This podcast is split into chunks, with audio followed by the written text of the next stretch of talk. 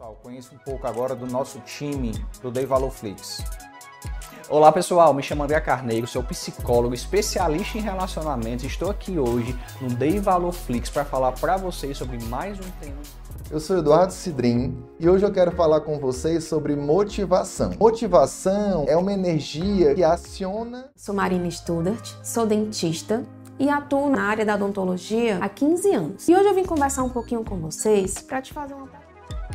Todos muito bem-vindos ao Dei Valor Fix. Me chamo Gabriel Lustosa, sou economista e consultor. E hoje vamos falar sobre finanças. Especificamente vamos falar sobre pessoas físicas versus pessoas jurídicas. Esse tema acaba sendo muito Considera um cartão de crédito um vilão ou um aliado?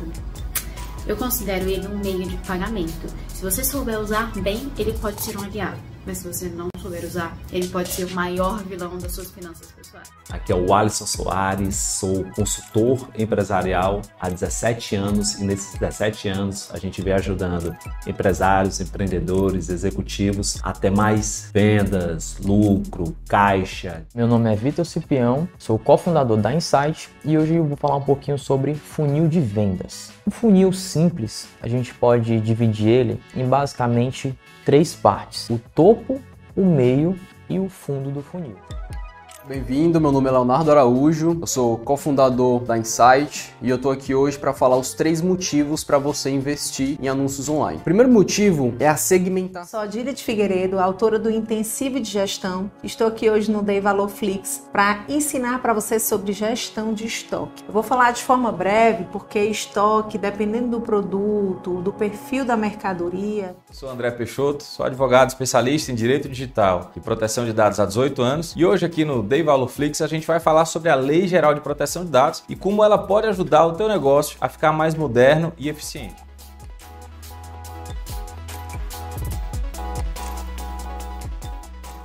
Venha conhecer esse mundo do Dei Valor Flix.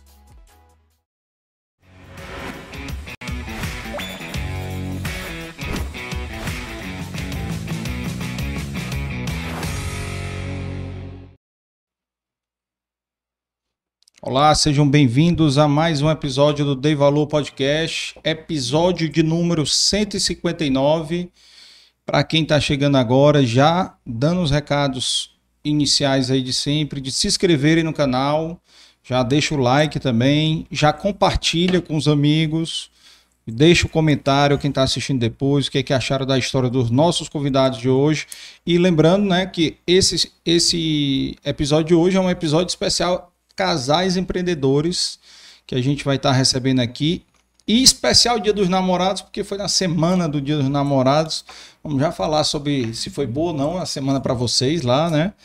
E então, assim, já também já segue a gente no Spotify. Quem está ouvindo no Spotify, já segue também. Estamos com poucos seguidores no Spotify. Temos que aumentar isso aí. E os inscritos também, infelizmente, 60%, 70% do povo que assiste os nossos episódios não são inscritos. Então não façam parte disso aí, se inscrevam para a gente poder fazer com que o Dei Valor chegue na maior número possível de pessoas, com as mensagens, né, com os nossos convidados que vêm aqui falar um pouco da história de vida, com o objetivo aí de, de inspirar as pessoas que estão em casa aí assistindo, que estão no trabalho, né, que possam aí superar os desafios do dia a dia, tá? E também no, nos sigam também no Instagram, que é onde a gente divulga o, todas as agendas dos convidados. Então, querem saber os convidados da semana seguinte, toda sexta-feira. A gente divulga sexta-feira à noite a agenda da semana seguinte. Então, também já, já acompanham por lá, tá? E agradecer aqui os nossos patrocinadores também. E quem quiser, a empresa que tiver interesse em ser parceira do Dei Valor, ser patrocinadora do Dei Valor, pode entrar em contato com a gente pelo direct do Instagram, tá? Que a gente entra em contato com vocês. E agradecer aqui nossos patrocinadores, né? O Dei Valor Flix, né? O nosso stream, né? De é o Netflix do empreendedorismo. Então, quem não conhece ainda, assim já está disponível lá, deivalorflix.com.br para você fazer a sua assinatura, apenas R$19,90 por mês e conteúdo focado em empreendedorismo, em desenvolvimento pessoal, desenvolvimento profissional e saúde e bem-estar também. E, obviamente, o podcast todo, todos os episódios estão lá com os links melhor organizado, né? Mas estão lá também no Dei Valor Flix. E agradecer a Bespar, nosso parceiro há mais de um ano, o Dr. Beto, nosso parceiro aqui no podcast, né, foi nosso convidado no episódio 10 e virou patrocinador nosso. E agradecer também aqui a Biscoitos Brié, tá? Flávio, Daniel, né, já tiveram aqui também, Daniel pela J. Simões, a Flávia pela Brié, né, também já participou aqui com a gente, o Lameson em casa, Inove Comunicação, nossa agência, a Insight, a MyMarca e a W7 Design, nossa parceira também aqui do Dei Valor. E os nossos apoiadores sociais são as ONGs a qual a gente já recebeu aqui também, que já teve episódio com eles, que é a Fortaleza Azul, IPRED, Obra Lumen, Associação Peter Pan, Fortaleza Down, Edisca e o Instituto Jimmy Cuida, né? Então vale a pena demais vocês assistirem a todos esses episódios com essas ONGs, mesmo quem já conhece as entidades, vocês vão se surpreender com as histórias. Muita história e muita gente boa fazendo pela nossa sociedade aqui. É, e lembrando, o Dei Valor Podcast é uma produção da Dei Valor Produções e estamos aqui também produzindo outros podcasts, né? Logo, logo vai ser lançado aí o podcast do Amari, né? o Amicast, que está sendo produzido aqui, logo, logo vai ser lançado. E também nós temos o Select Broker, que é um podcast do mercado imobiliário, que está sendo produzido aqui no Dei Valor. Então, quem tiver interesse de montar o seu podcast também pode entrar em contato com a gente, que a gente tem já um know-how aí de 188 episódios, mais o de hoje, 189 episódios, né? Fora os que a gente está produzindo aqui também. E o nosso time aqui, o Juan e a Larissa, que fazem um time aqui do Dei Valor, também agradecer a eles. E já apresentar os nossos convidados de hoje, né? Taira e Léo, sejam muito bem-vindos aqui ao Dei Valor. Obrigada. Obrigado, obrigado pelo convite. Um prazer ah, imenso estar sentada aqui nesse estúdio e olhando para essa parede com várias assinaturas de grandes empresários que você já entrevistou. É, todo mundo tem sua história, né? Então aqui a gente, a história, vocês vão no final do episódio, né? Assinar aqui também para deixar a marca de vocês aqui. E, e, é, a intenção dessa parede aqui é realmente é registrar os empresários, né, que fazem a economia rodar, né? Então aqui o foco do podcast, por isso que eu nem recebo político aqui, né? Que o meu foco é empresário, né? Cara, o político, se for um político empresário, se ele tiver exercendo mandato, eu não recebo. Se ele não tiver, aí eu recebo. Com certeza. Porque eu não, não gosto de misturar, entendeu? Mas é um prazer enorme, prazer enorme ver que vocês também. É, a gente já recebeu do segmento de vocês a dona Tânia, né? Que é, que é, eu acho que é uma das pioneiras, né? Certeza, né? Com certeza. Eu conheço então, os filhos desde novos. É, o Ailton, a Daniela, Daniela. bastante tempo.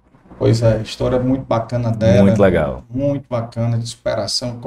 Incrível também, quem quiser conhecer a história do segmento, aí mais um aí também para conhecer, que, que você vê quantas dificuldades as pessoas passam, né, superam para...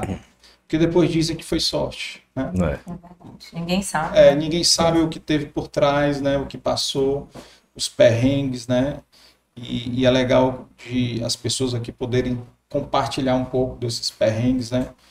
Por exemplo, a, a dona Tânia, jamais imaginei que a dona Tânia começou com um abatedor, né? começou a fazer umas empreendedor, em, em, empreender num segmento totalmente diferente, né? Então, vira e mexe acontece isso, como eu também era de segmento de transporte passageiro. Nunca na minha vida imaginei trabalhar com comunicação. É. Jamais, jamais. E eu também, mudei. Total. Virei uma chave. Foi. Você vai ver na história. V vamos contar, vamos contar. As histórias aqui, a gente já começou esquentando aqui no começo aqui, ele já fez uma lista aqui, já de quatro folhas, frente. Né? O bom é que eu... não esquecer. Rapaz, o bom é que minha letra é horrível, então nem eu entendo. Eu quero ver é. depois como é que eu vou fazer. Pra... Não, mas, mas entende, mas entende. É. Vamos começar aí, Tari, vamos começar contando um pouco aí, compartilhando a tua história, de onde é que você vem, onde nasceu, como é que foi a sua história aí até vocês se conhecerem, né? Aí depois a gente vê como é que tá daí para frente. Bom, comecei a trabalhar com 17 anos. Acho que não tinha nem 17. Acho que você podia começar a falar primeiro de onde você veio, seu avô, ah, é empreendedor. É, é, é sua história, por sinal. É... muito cedo, realmente eu tenho. Tu não foi usada como garota de propaganda, não? Eu não, acho que não é da minha época. É, aí é, quando tu nasceu já tinha fechado. É, é. é para quem não sabe, né? Meu avô era o Antônio Ronce, Uhum. Ele faleceu já. Foi um grande empreendedor, um homem muito visionário. E eu tenho muito orgulho da história dele. E tenho certeza que o sangue que corre na minha veia, esse lado comercial, eu herdei dele. Né? E comecei a trabalhar muito cedo. Como sabem também, o Ronce não existe. É, então, assim, minha família não tinha condição. Então, eu tive que buscar. Eu era uma pessoa que queria ter as coisas. Uhum. Graças a Deus que a gente tem que ter sonhos para a gente buscar atrás e, e fazer com que aconteça, né? Então comecei a trabalhar muito cedo, foi despretensiosamente, fui visitar uma, um- fui comprar um presente é, na minha na minha prima Rossana Ronce. Ela tinha um ateliê de joias, ela é designer de joias. E eu fui comprar esse presente, não conhecia, queria dar algo diferente. E quando eu entrei, eu fiquei eu lembro tanto desse dia porque eu fiquei realmente encantada. Encantada com o trabalho, encantada com o design, encantada com as pedras. E foi tudo muito novo para mim, né? E depois desse dia, a gente teve um contato mais próximo. Ela me chamou para ser modelo do ateliê dela, que toda semana ela fazia uma exposição de joias para as convidadas. E eu comecei a ir toda semana, uma vez por semana, para expor as joias em mim. Então eu só ficava ali conhecendo, né, e amando estar presente, nem que seja dessa forma só de expor a joia em mim Com 17 anos isso. com 17 anos. E aí, logo depois, eu, eu fazia faculdade, logo depois eu entrei de férias, ela perguntou, quer ficar esse período de férias trabalhando aqui durante um mês? Eu disse, quero. Sabe assim, quando você nem pensa, você já... Eu acho que eu já tive essa vontade desde o início. E aí, comecei a trabalhar lá, nesse período de férias, durante um mês. Me apaixonei mais ainda. Aprendi tudo com ela. Realmente sou muito grata por tudo que ela me ensinou, né? E depois desse um mês eu não quis sair, quis continuar, quis conciliar com a faculdade e continuei lá e trabalhei três anos, durante três anos com ela, mais ou menos isso. E ela tinha um sonho muito grande de ser mãe. Então ela lutou por esse sonho dela, se dedicou para que isso fosse possível. E graças a Deus ela conseguiu ser mãe. Então, para ela conseguir realizar esse sonho e se dedicar, ela acabou se afastando do trabalho. E eu acabei é, tomando a frente, assumindo. Eu trabalhava lá como vendedora, mas eu acabei assumindo outras responsabilidades também. Na parte de administrar a oficina, né, a parte de encomenda, na parte de eventos, de organizar os desfiles, que ela fazia muito desfile, desde o convite, desde a entrega, desde o relacionamento com o cliente, desde o mailing, desde tudo, tudo. Mas eu fazia de uma forma que para mim não era muito, eu gostava tanto que eu acabei assumindo coisas além do que tinha sido, né, é, na necessidade ali dela de, de vender. Os anos foram se passando e ela acabou é, se afastando mais ainda. Ela resolveu fechar o ateliê, né? Eu comecei a namorar com o Léo, inclusive foi a Madá, que é a mãe da Rossana, que incentivou o nosso relacionamento. Eita, vamos já chegar aí. É, a minha preocupação é porque eu era muito nova, né? Eu tinha 17 anos. Eu Não, também eu entrei com 17, eu tinha 20 anos quando eu conheci o Léo. Eu também era muito novo. O Léo tinha 30, 33, ele era 13 anos mais velho, ele é 13 anos mais velho que eu. E a Madá me incentivou muito. Tyra, você tem que, você, você é mais madura, você tem que realmente é, se relacionar com a pessoa mais velha. Deu uma oportunidade. E ela via, né, também o, o, assim, o carisma dele. Ele sempre ia lá no trabalho, levava água de coco. E ela foi uma grande incentivadora. Eu sou muito grata também por abrir meus olhos, né, porque eu era mais nova e imatura, talvez. Uhum. E E aí ela acabou, foi, eu comecei a namorar com o Léo. Namorei com ele. 20 ta- anos, né? É, Com- eu com- tava, tinha um, tipo assim, eu namorei com ele, tava no primeiro mês de namoro. E aí a Rossana aca- acabou fechando o ateliê dela. E a gente, com um mês de namoro, mas a gente conversava muito. Então ele via o meu trabalho, via a minha dedicação. Uhum. E, enfim, a gente conversando e tudo. Ela fechou o ateliê. Deixa isso pro segundo passo, deixa eu contar a minha história depois. É. É. vai iniciar a de- ela já vai iniciar, mas deixa eu só te perguntar, tu fazia faculdade de quê? Eu comecei como administração, Ah, fui para direito, ah. fiz moda. Vixe. Enfim, eu fui pro direito não por uma vontade própria, né? Ah. Era uma vontade da minha mãe. Ah, que você tem que fazer direito. Ah. Aquele pensamento antigo, né? É, é, é, ou é direito, ou é engenharia, ou é medicina. Medicina, exatamente. Só o que tem. É, exatamente. Então, é, você vê que o da dela, não, na minha época era bancário, né? Tinha que fazer curso para É, aí já. trabalhar em banco. banco, é. Coisa mais antiga. É, também trabalhei em Década de banco. é. 80. É, mas pausando aqui um pouquinho do que eu estava falando, Ah, que eu já ia iniciar um pouco do nosso relacionamento. aham. O Léo, ele trabalhava com representação de alimentos. Ele vai falar um pouquinho mais sobre. Mas ele já era assim, ele foi um visionário também, né? Aí, Ele viu potencial, Ele viu acreditou. potencial, exatamente. Ele viu Acreditou. potencial, viu o meu trabalho e acreditou. Só, só para quem está assistindo a gente, tu falou a partir de 17 anos, mas como você falou, né? Sua família é família de empreendedores daqui. Quem não conhece, vai dar um Google agora. Ronce. Ronce. Ronce. Supermercado É, Ronce. Supermercado Ronce, que você vai ver e conhecer um pouco a história é, de empreendedorismo, que por sinal, a Lara, sua prima, quando esteve aqui, contou um pouco da história que nem começou com seu avô, começou com seu bisavô, né? Então, assim, uma história já Exatamente. de Jacó. várias gerações, né? É, eu ia acrescentar, eu, É. quando a Tara acabasse, eu ia acrescentar, porque na verdade é, o Ronce foi, na época dele, do auge, foi o maior arrecadador de ICMS do Estado. Exato. Então realmente era uma potência, muita gente Total. não sabe disso, É, mas era uma potência. é, eu É. lembro de ir pro E- Ronce quando pequeno, viu? E assim, e o Ronce, e o Ronce, uma coisa que é, meu relacionamento com a Tyra me trouxe duas pessoas empreendedoras que eu, que eu inclusive, eu gosto de, de, de saber de pessoas empreendedoras, saber da história, até para acrescentar na minha, né? Então, assim, primeiro é, seu Antônio Ronce, junto com o José, que era irmão dele, que já faleceu também, faleceu agora há pouco.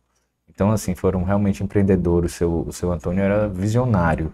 Se você pegar os prédios do Ronce hoje, ainda, são, ainda hoje são atuais. Os prédios da década de 80, É, né? Então, assim, tudo com estacionamento, tudo, tudo com mega, também, né? tudo mega, né? Então, é um assim, bom preço ali da. Bom da- Preço da Planalto, Santana que é o. Planalto, que era o Ronce Planalto, né? Que era Santana Júnior. Não, aí tem vários. Aí tem o Ronce Aquele da Benfica, Barão se não me engano. que é- Barão de é Estudas, exatamente. Tem o do centro. É, Então, assim, ele realmente era visionário, ele fazia as coisas mega. açúcar do, do, do Náutico era Ronce, não era aquele? Não, não, ele era Júnior, hipermercantil. É, não, é, mas é, do- antes, é é. dos meninos do É. hipermercantil, É.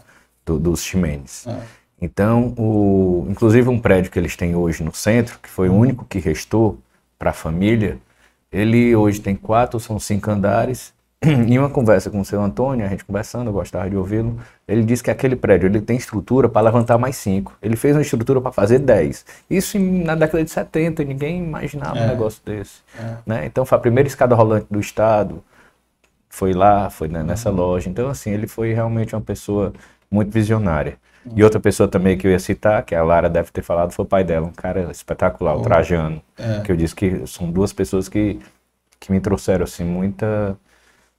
Que me agregaram demais, sabe? O, o- o Trajano pelo trabalho dele, pelo crescimento dele, junto com a família, e Uhum. pelo legado que ele deixou. Ele é um cara, assim, grato, entendeu? Assim, um É, cara que faleceu na pandemia, né? faleceu infelizmente na Na pandemia, pandemia. mas um cara assim muito cara muito visionário também e, e, assim um cara que ajudava todo mundo, que estava próximo de todo mundo e que ninguém sabia. Então muito discreto do jeito dele, mas também muito muito legal.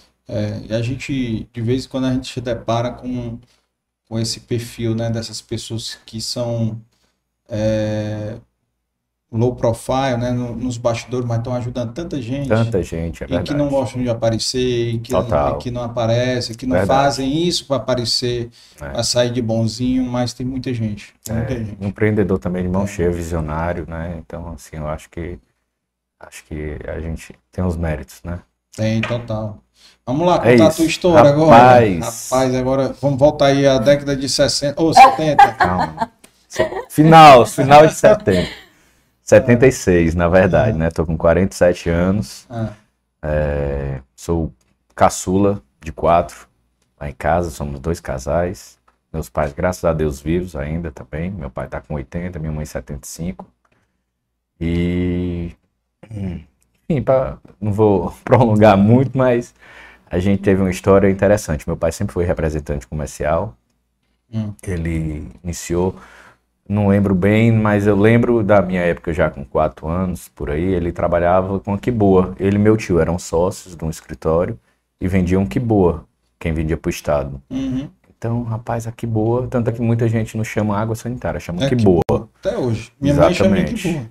Então, assim, era uma coisa que também vendia muito, né? E Uhum. aí foi uma época, eu nasci numa época boa do meu pai, porque eles já estavam trabalhando com isso. Então, assim, eu nasci, Nas vacas gordas. digamos assim, né? Então, é, é- ele, eu me lembro muito bem, assim, ele sempre frequentando o governador Sampaio, aqueles armazéns, centro da cidade. Eu ia, conhecia todo mundo, ele sempre foi muito comuni- comunicativo. Um vendedor nato. E, e aí eu acompanhava, né? Eu tenho muita lembrança disso aí. Aqueles, né, com o movimento da governador, se você passa hoje, você ainda vê que tem muito movimento. Você imagina naquela época, né? Que os, os supermercados eram poucos. Não existia né? esse conceito, Exatamente. né? Então a estiva era muito, aquele mercado de estiva era muito grande É. naquela época. E em 84 eles, eles se separaram, meu pai e meu tio, né? Eles resolveram separar, a gente foi embora para Brasília. Morei dois anos em Brasília, de 84 a 86, onde eu tive uma experiência, embora novo, dos 8 aos 10, mas eu tive uma experiência muito legal, porque era à frente do tempo, entendeu? Então foi onde eu comecei a ter gosto musical. Eu peguei as bandas eh, Legião Urbana, Paralamas, eh, enfim, essas bandas todas nacionais, né, que estouraram naquela época, RPM. Então eu peguei lá, criei esse gosto Capital música. Inicial de Capital lá, né? Inicial. Não, essa- todas essas bandas assim são eh, Capital Inicial não tenho certeza, mas fazia muito sucesso. Então tocava em meu irmão estudou com o bateri, com o irmão do baterista do, do Legião, então era uma coisa muito próxima, porque era tipo gente da gente aqui no dia a dia, várias bandas que tem, né, que tocava aqui num- na órbita, como o Paulo Sérgio, amigo nosso, como outro, aí eu tocar no, no- num barzinho ou alguma coisa, então as bandas eram, essas bandas eram isso. Até que veio o, o, o Rock in Rio em 85, e aí foi quando a banda, as- essas bandas ganharam notoriedade nacional. é. Exatamente. E eu participei disso, entendeu? Não fui pro Rock in Rio, mas eu participei desse, desse boom das bandas, né? Então achei bem legal. Acompanhando o teu irmão, né? Exatamente, meu irmão né? já era mais velho, meu irmão é oito anos mais velho que eu. Então, assim, e a, e a gente convivia muito. Brasília tinha muito esse negócio de, de, de brincar na rua, né? No parque, não sei o que, essas coisas. E nas quadras, então eu morava na 211 Sul. Até hoje, toda vida que eu vou lá, eu passo lá no prédio para ver como é que tá. É. Aquela, aquela melancolia de coisa. né? É. Mas, enfim, então a gente brincava demais lá, era uma cidade muito tranquila. Andava de bicicleta para todo canto. Enfim, eu tenho essa boa lembrança de Brasília. Aí com 10 anos. Com 10 anos nós voltamos. É. Aí meu e pai pai estava uma- trabalhando como representante lá? Rapaz, né? não, meu pai tinha um. Meu pai tinha. Não teve muito estudo, meu pai estudou até, sei lá, quinta série, alguma coisa, oitava Uhum. série, né? E aí, mas ele sempre foi vendedor, né? Ele começou vendendo, vendia gaiola, fazia gaiola, vendia na feira quando era moleque. Uhum. Então, meu pai sempre foi muito desenrolado com isso aí também. E aí ele, ele enfim, ele, ele tinha uma reserva grande na época, a gente morou esses dois anos em Brasília e quando voltou, essa reserva estava meio que no final, entendeu? Uhum. Então a gente, ele realmente tentou algumas coisas lá, não deram certo, e a gente voltou. Quando nós voltamos, aí voltamos realmente aperreado, foi a primeira, o primeiro impacto que eu tive com, com crise ou com falta de, de, de dinheiro, né? Aquela Uhum. falta de dinheiro que eu tive, nunca teve, a gente nunca teve essa soberba de gastar essas coisas, mas eu quero lhe dizer que realmente eu vi que comecei a ter noção já com a idade que eram que tinha as coisas que eram mais apertadas. Sim. Mas o que meu pai nunca deixou de ter, meus pais, foi a questão de, de colégio. A gente sempre teve aquele negócio de estar estudando, ter um ensino bom, tá entendendo? Que ele sabe que ele sabia que era o que ia deixar pra gente, era o ensino. Legal. Pelo menos o ensino. E aí quando a gente voltou de Brasília, em 86, final de 86, pra, aí em 87 eu iniciei, né? Aí foi quando eu vim pro Cristo, que a gente tava conversando aqui nos bastidores, eu e você, que eu tinha estudado lá. Uhum. E aí enfim, aí eh, fiz a escola, foi isso aí. Aí, assim, meio que meu negócio começou a, a minha vida. Meu irmão também se enveredou para representação comercial, então a gente sempre, os, os filhos, né, os meus irmãos, sempre enveredaram para esse negócio de comércio, né? Os irmãos também? Também, minhas irmãs também. Aí a mais velha, a Liliane, é meu irmão mais velho, Luciano Júnior. Tem a Liliane, que hoje ela, ela com meu, o meu cunhado, ela- eles abriram, tem a Lamaré, que é de pescados e tal, é, beneficiamento. Uhum. E tem a Luciana também, que meu cunhado também é representante. A Luciana, é, minha irmã também trabalha, hoje ela tem uma loja é, de, de roupas infantis, né, Taira? Qual Ele, é ele é representante. Ela tá abrindo a loja agora. Ela tá abrindo, é. né? Vai ser atacadista, né? O marido dela já é. Já, É já tá representante, representante. é, ele é representante, aí ela tá. tá abrindo. É, vou dar uma olhadinha depois qual é. A gente faz Eles têm propaganda aqui. representações, eu acho. É, aqui vocês podem fazer o mechan que É. e aqui não tem negócio de Nessa pode falar as marcas, pode falar tudo. Pronto, eu vou, me alon- eu vou falar mais rápido para não me alongar tanto, porque como eu sou mais velho que a Tara, minha história é um pouco mais detalhada. E eu me lembro de datas, ela não lembra. Então, enfim, aí aqui é bom, viu? A gente fala meu pai, aí lá em Brasília, quando a gente voltou, meu pai trouxe uma representação de feijão empacotado. Ah. Não existia aqui em Fortaleza feijão com marca. Então foi o primeiro feijão empacotado do estado, foi o feijão com Brasil. Ele é muito conhecido no sul, no, no Goiás, sudeste principalmente, o Rio de Janeiro era feijão preto com Brasil, até hoje é super conhecido. Então ele trouxe para cá esse feijão e E vendia fazendo- no Ronce. não vendia no Ronce. Não vendia no Ronce. Aí a gente já pegou outra época, na verdade. É, aí já foi no Mercadinho São Luís, no É. Pão de Açúcar. É né? Ele o- era muito amigo, eles tinham, ele sempre teve essa muita amizade com o seu João de Melo, Uhum. com o próprio Neto também. Ele, Nosso prati- convidado número um, viu aqui? O Neto? Foi o primeiro episódio de Foi? Valor, foi o São O Luís. Neto né? é, é- o Neto é muito bom também. a história a história do dele é Neto é surreal. sensacional. Surreal, Exatamente. Então, assim, então meu pai viu o Neto quando ele começou no São Luís, porque ele já, já era amigo do, do, do, do seu seu João, de João. Melo, né? Então, assim, foi uma história muito bacana também. Hum. Enfim, então aí quando ele trouxe o feijão, aí foi um negócio que foi pegando, entendeu? A gente viu o aperreio, mas aí o negócio foi começando a andar mais, claro, a passos curtos, porque nem todo mundo conhecia, né? Marca. Aí eh, ele começou a, a- a- foi meio que trazer uma tendência de uma marca no feijão. Enfim, e aí eh, nesse, em 3, 4, 5 anos foi acontecendo o negócio, e aí foi quando ele começou a se reerguer e conseguiu comprar um apartamento novamente, até porque a gente morou de aluguel, morou um tempo num, num apartamento que uma- assim que a gente chegou, que minha tia cedeu, entendeu? Porque realmente o negócio eram quatro filhos. Minha, minha mãe nunca trabalhou, né? Nunca teve um trabalho assim. Ele não, não gostava que ela trabalhasse, enfim. Então, era tudo nas costas dele.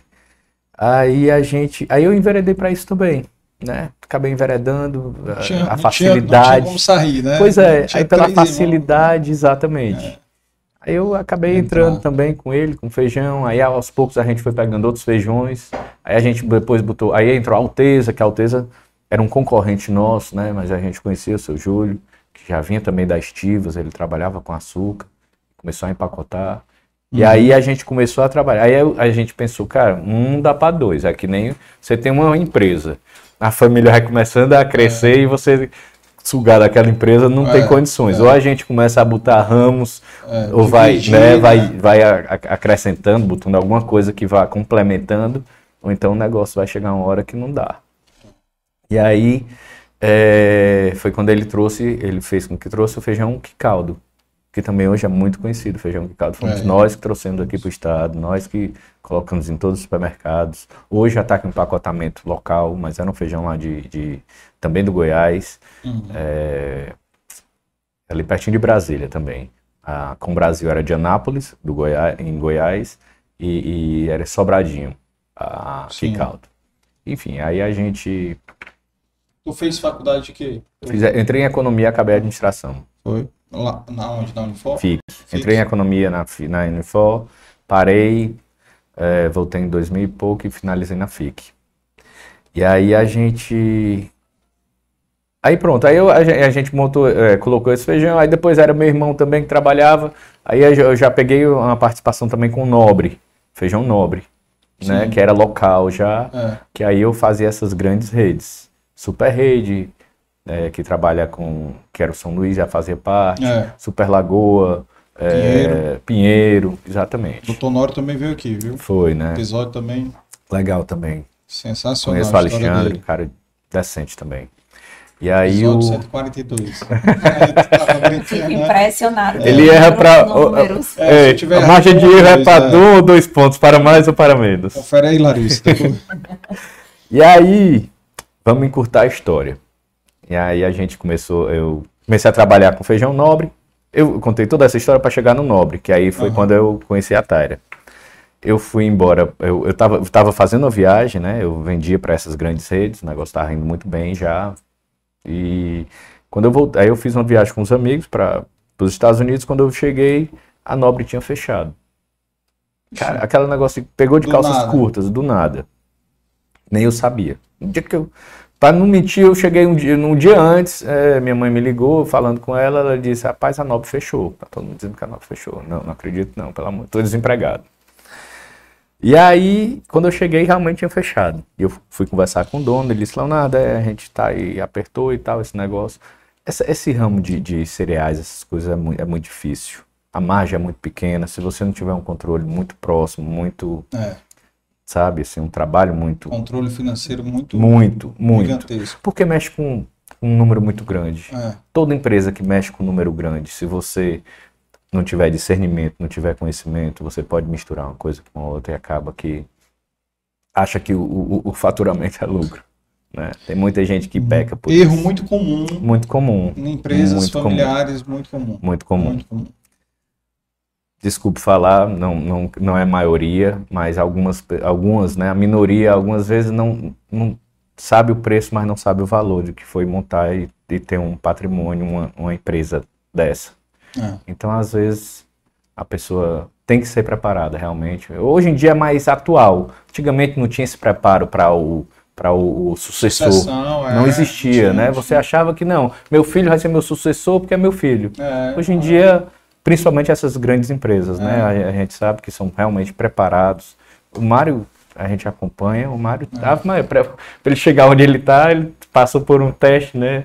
Total. Quanto o seu Desma é, o preparou para isso? Ele não, todos eles. Todos, Todos, todos, eles. todos. Uma vez eu fui na, na farmácia ali do, do centro, logo no- há muitos anos atrás, inclusive ela era da minha sala, estudava comigo, a Patriciana Sim. atendendo no caixa. Entendeu? É. Atendendo no caixa. Então isso faz muitos anos, década de 80 mesmo. Patriciano E- também veio aqui. Pois é. 143. Logo depois do, do, do Honório. Da mesma semana. Pois é, então assim, então realmente é uma visão, né? Aí eu- quando eu tava, aí, eu, é, aí ele se reergueu, o, o- isso foi em 2007. E aí aos poucos foi voltando, mas não voltou a ser o que era a potência, eu não consegui ter, o Carlos, a, a condição que eu tinha naquela época antes dele quebrar. Uhum. O Humberto, que era o proprietário, ele voltou com a Nobre, eu voltei com ele, dois, três meses depois. É, morava só, voltei para casa dos meus pais e tal, enfim. E aí a gente, aí eu voltei com ele. Só que o negócio é, começou a ir apertando para mim, porque eu tinha um padrão de vida, tanto é que eu voltei para casa dos pais e tal e, e, e vi um apertando. trás, né? Exatamente, exatamente. E aquilo e, e foi me preparando para, graças a Deus, eu saber. Hoje eu saber que eu tive que passar por aquilo para eu hoje conseguir chegar onde a gente, onde a gente está hoje. Que eu vi que realmente, principalmente com vendas, essas coisas, as vendas, as pessoas não podem pensar que é todo mês, não pode. Cara, com certeza a gente luta para isso, a gente trabalha para isso.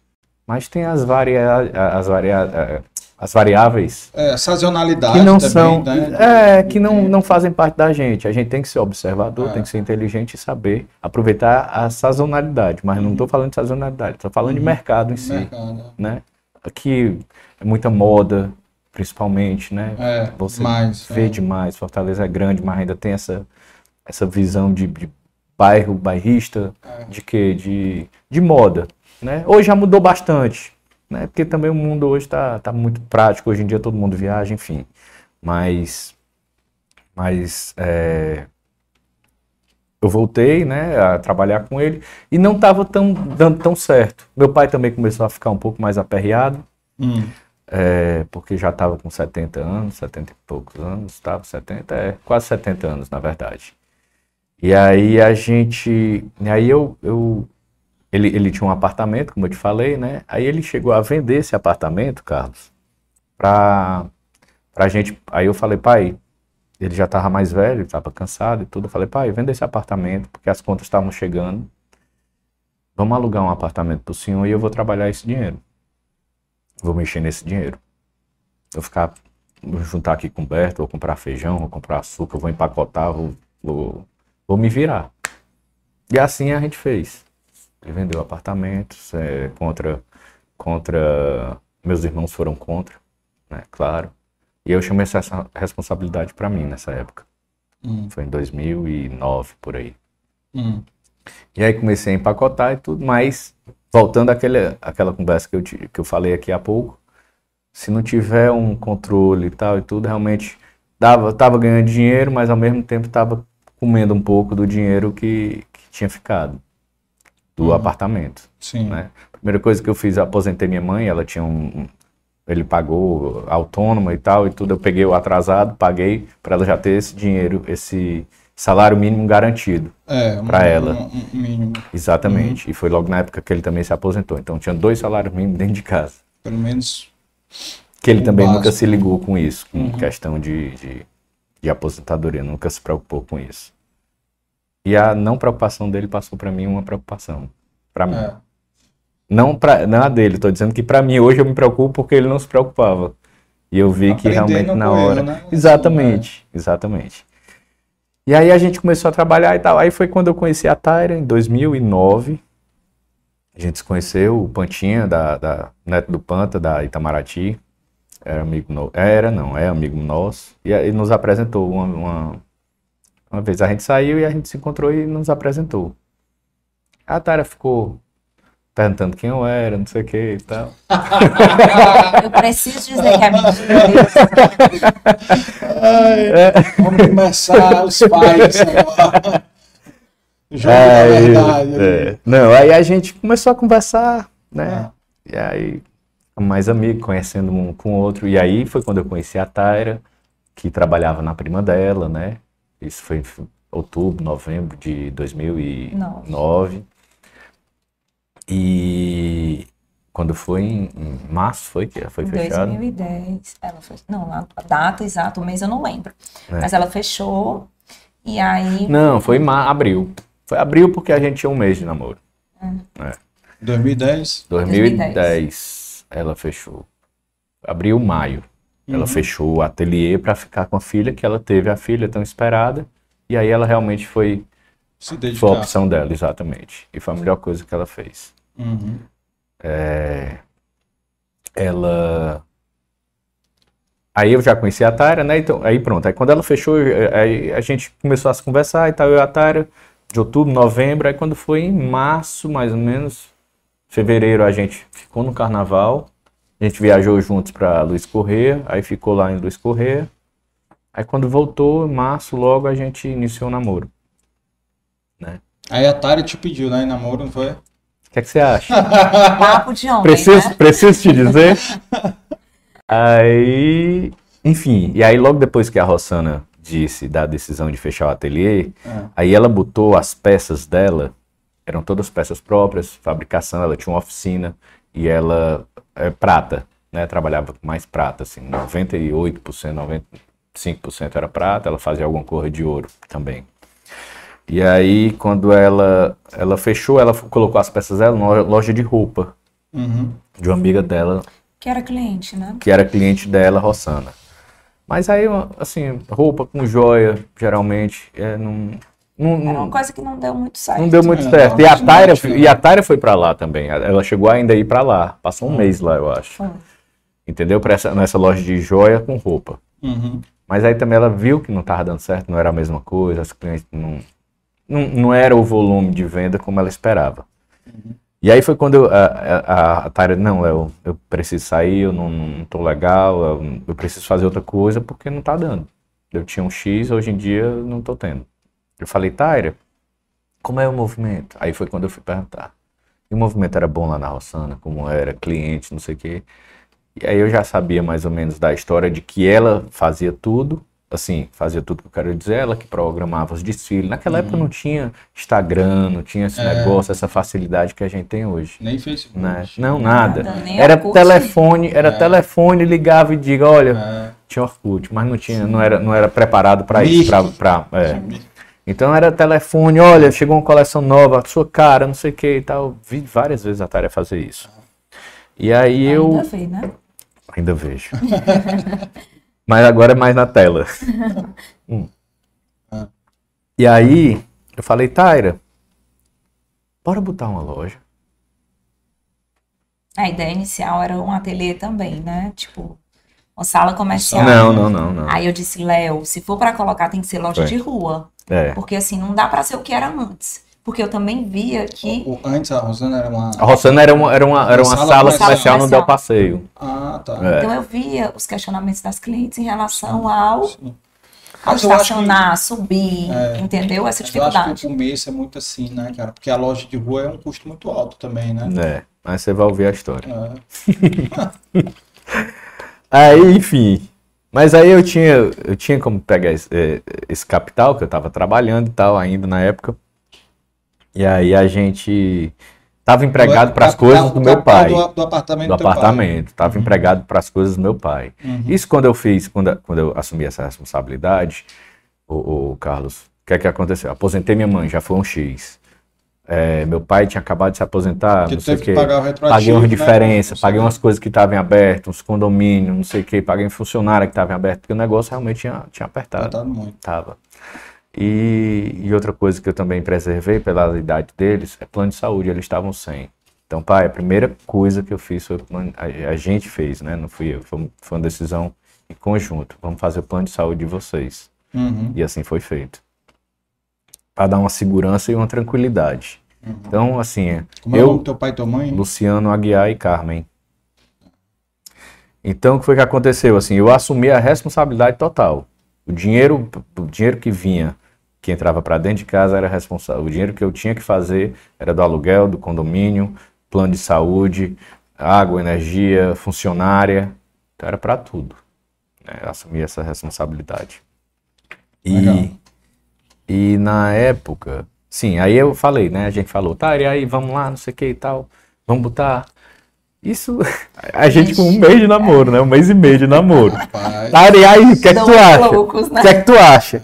Ela, Léo, não, ela, vamos, vamos botar. Ei, tu, tu, tu falou aí, mas não, acabei que eu não vi. Tu terminou qual curso, afinal? Não, terminou. terminei, não terminei. Abandonou e não terminou. Até então aí eu estava estudando. Qual? Moda, o quê? não? Moda? Não, moda entrei depois da Lavi. Foi. Direito. Era direito, Direito. era. Direito, ainda estava no direito. Tu Tudo já errado, tinha mudado tudo da errado. administração pro direito. Já tinha mudado. Depois eu- a gente chega na moda. Pro- vou provar esse biscoito provar. da Brié.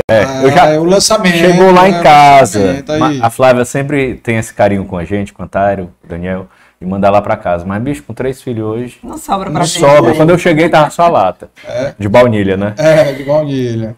Vai então levar outra aqui pra eles, ó. Vai levar. Essa é de canela. Então, um mês de namoro, o Léo disse: vamos colocar um negócio. É, negócio de casar não, vamos ser Não, sócios logo, já, né? vamos. Né? Casamento. logo, logo. Eu acho que ele viu tanto potencial que ele disse: eu já vou amarrar essa mulher de É. alguma forma. Né? Porque ser sócio é um casamento também. Rapaz. Também. E Na verdade. aí. Na verdade, até mais. É, é verdade. É mais do que um casamento. E aí, com um mês de namoro, a gente começou a amadurecer essa história. Com dois Um mês e meses. meio, é. Com três meses de namoro, a gente abriu a loja. Hum.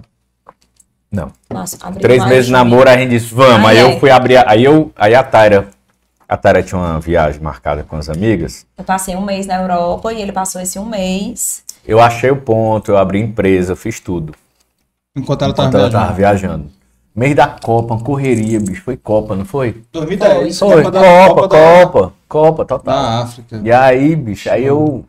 Meu caçula tinha um ano. É? É. Não, Foi um ano na Copa.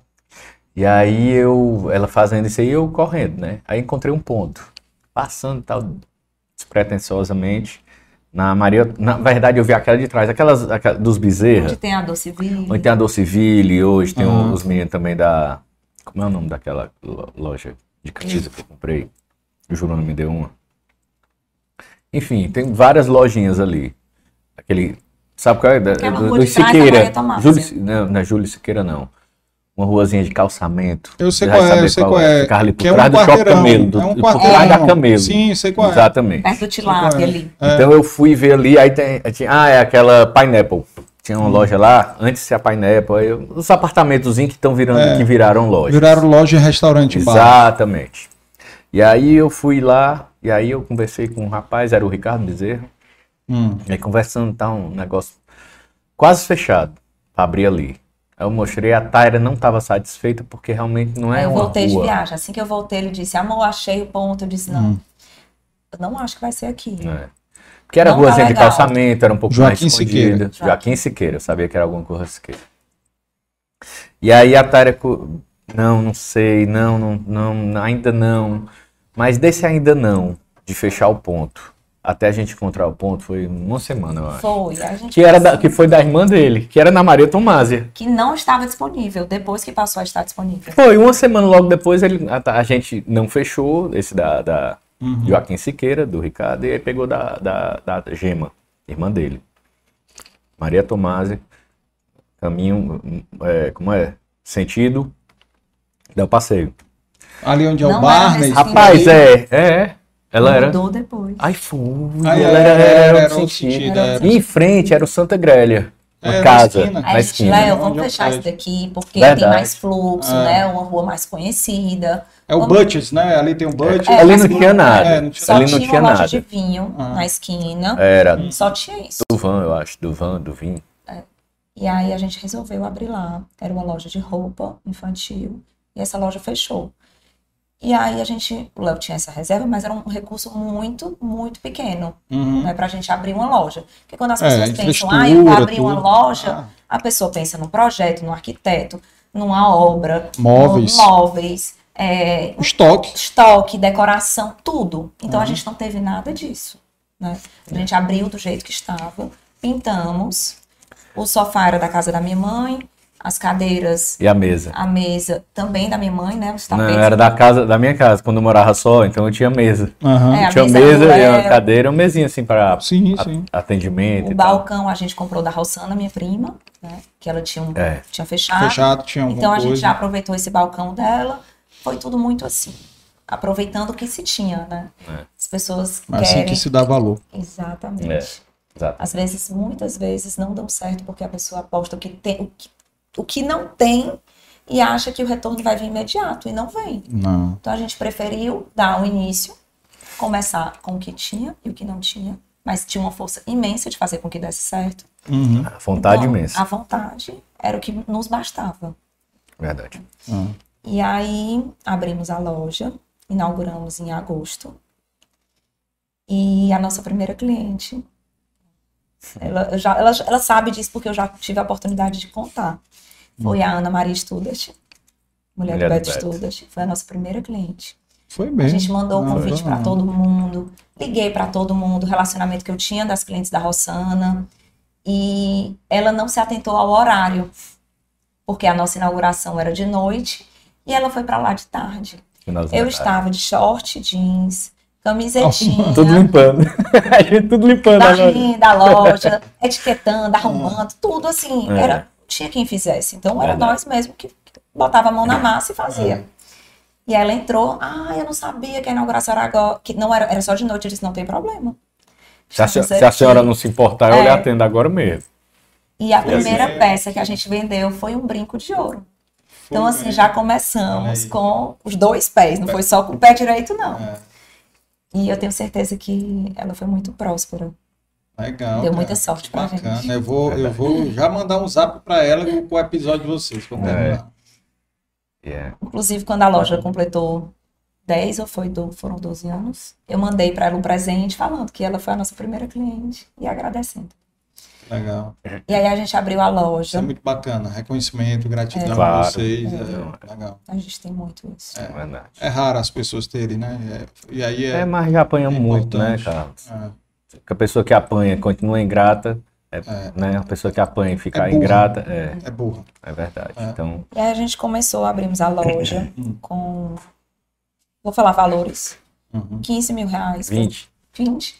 A gente 20 começou com reais. 15, aí acabou que a gente comprou umas É. peças da Rossana e acabou chegando em 20 mil reais. Isso que vocês usaram tudo, para pra tudo. para joia e tudo. É, Comprar a joia, Rossana, a Rossana tinha tudo. as peças, então ela falou: olha, vamos fazer o seguinte, eu vou botar Permuta ou não? X peças, metade permuta, metade vocês compram, porque ela precisava também de acabar de ter filho, Sim, sim, então sim, sim. foi um combinado, entendeu? Foi uma pessoa que nos ajudou muito no início, a gente é muito grata à Rossana por isso também, que foi uma pessoa que acreditou na gente, porque assim foi legal, porque deu um, foi tudo um conjunto. Ela precisava, queria vender, o que ela vendesse ela ia ganhar as peças, e ao mesmo tempo assim deu um suporte pra gente, né, de Uhum. querer abrir, de, de dizer não, então, então foi uma coisa co- em comum.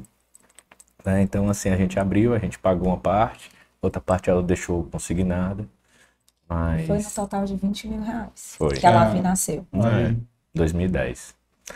E, e aí, logo depois que a gente abriu, a gente abriu em agosto. Né? Uhum. A Tária em junho, viajando, julho e tal. Aí, quando foi em agosto, a gente inaugurou a loja. Começou a obra quando? Rapaz, que Julho. obra! A obra foi Que obra? Pintura. Que obra! A obra, pintura. Uma Que obra! A semana, maquiagem é. Uma semana. nada. É, não teve, não teve muita coisa, né? Na Ah. verdade, o que é que eu botei? Uma porta de rola, Pra dar uma segurança, porque era só de vidro, que era né? só uma Ah, porta sim, de sim, vidro, eu sim, botei sim. aquelas portas, né? Pra dar uma segurança maior e tal. Joia, né? É, comprei um cofre, Uhum. né? naquela época eu já me preocupava com isso. Né? Aí sistema de Mas compra, algo que a gente se preocupou muito foi com o nome, né? a marca. Como é que surgiu? Vamos lá. E aí, quem criou a nossa marca foi o Paulo Sérgio, é, que era o cantor da 085, que o Léo mencionou aqui. amigo meu, já Ele né? é. Trabalha com design? Ele É, é. ele e o Rodney, Rodney. É, o sobrenome do Rodney, esqueci agora. Rodney é irmão da Lia, da Sucre. Sim. Então Mas ele, a, a marca Lavi, quem criou foi o Paulo Sérgio. O nome quem escolheu fomos nós. Tinha uma lista com vários acho que a nomes. Rossana também, a gente faz no brainstorm. É. Hum. Por que Lavi? Lavi significa a vida, né? Então a, a joia é em francês. Então a joia dura uma vida, mais que uma vida, né? Dura gerações. Uhum. Então foi por isso o nome Lavi surgiu dessa ideia. E aí o- a logomarca foi o Paulo Sérgio que criou. Paulo Sérgio criou. E assim, a gente queria realmente deixar algo que fosse eterno. Uhum. Se preocupou com esse mínimo detalhe. É. A gente não se preocupou com a obra, mas com a marca. Exatamente. Graças a Deus, porque é uma coisa que depois a gente não muda. É, o nome a gente não muda. É. é. Isso aí. E depois de quantos meses Do quê? De loja aberta. Não, aí a gente abriu em agosto. Ah, não tinha vendedora, né? A Tara era vendedora, a gente acordava, a gente abria e fechava a loja. é, a Tara abria, já ia ligando, já ia é, resolvendo alguma coisa e outra, e eu varria a loja. Até hoje ela não sabe varrer, eu sei varrer. Demorei só, Pega eu a vassoura pra varrer, ele não pode me dar aqui, porque você não sabe varrer, É. não. Eu sei varrer. Eu disse, pois Eu então sei varrer, esse aí eu verdade. acho Morava só, eu fazia minhas coisas, então eu aprendi muita coisa. Minha mãe me ensinou a engomar roupa. Até hoje, às vezes, quando eu, eu quero uma roupa mais engomada, eu mesmo, eu lá mesmo vou lá e engomo. Se não vier da lavanderia. Mas, enfim, então a gente abriu, né, em agosto. Aí passou setembro, em outubro. Hum. E eu disse que para você ante- anteriormente que a Rossana teve uma decisão acertada de, de Se dedicar de se filha, dedicar né? à filha. Ela descobriu uma, uma doença na filha. né? Ela A descobriu que filha a filha tinha tá. um ano. É, aí ela teve, ela teve um câncer, a filhinha dela. Né? Tava, tava pressionando a medula. Então, quando ela ficava em pé, ela, ela Cai. soltava as pernas porque tava pressionando a medula e ela não tinha sustentação. Uhum. Então, foi uma coisa muito rápida. Graças, a, Deus. Ela se dedicou A- à filha e, e viu tudo muito rápido, né? Então, ela foi para São Paulo, né? Ela, assim, da noite pro dia, ela, puf, São Paulo. Quando a gente soube, ela já tava lá. E aí foi quando ela disse, pessoal, olha, aconteceu isso, isso, eu vou ficar com a Larinha aqui, eu vou tratar ela. Encurtando a história, Lara, graças a Deus, já tem 10, 12 anos, 13 anos, já é uma moça. 14. Aí é. Ela tinha Então uma- pronto, curada, né? Graças a, graças a Graças Deus. a Linda, Deus. linda, linda, linda a menina. A Larinha. Então, é, aí a Rossana saiu de cena, que era aquela pessoa de suporte. Aí eu, Tyra, e agora? Aí ela, deixa comigo. Bora lá. Aí pronto, aí a, aí a Tyra Porque disse, a nossa preocupação, porque a Rossana, ela era designer e ela também fabricava.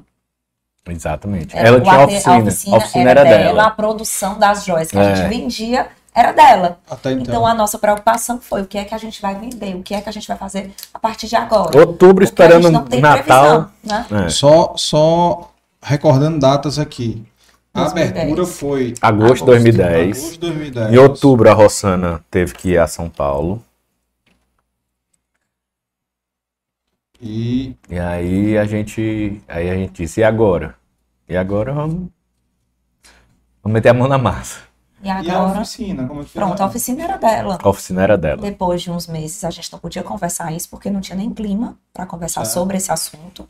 Né? Então, a partir do momento que ela viajou, disse, Léo, eu vou começar a desenvolver, eu vou começar a criar. Eu vou começar a criar as joias e a gente vai fabricar e a gente vai vender. Olhando já curso, tinha alguma olhando noção, né? Já tinha tinha noção. noção.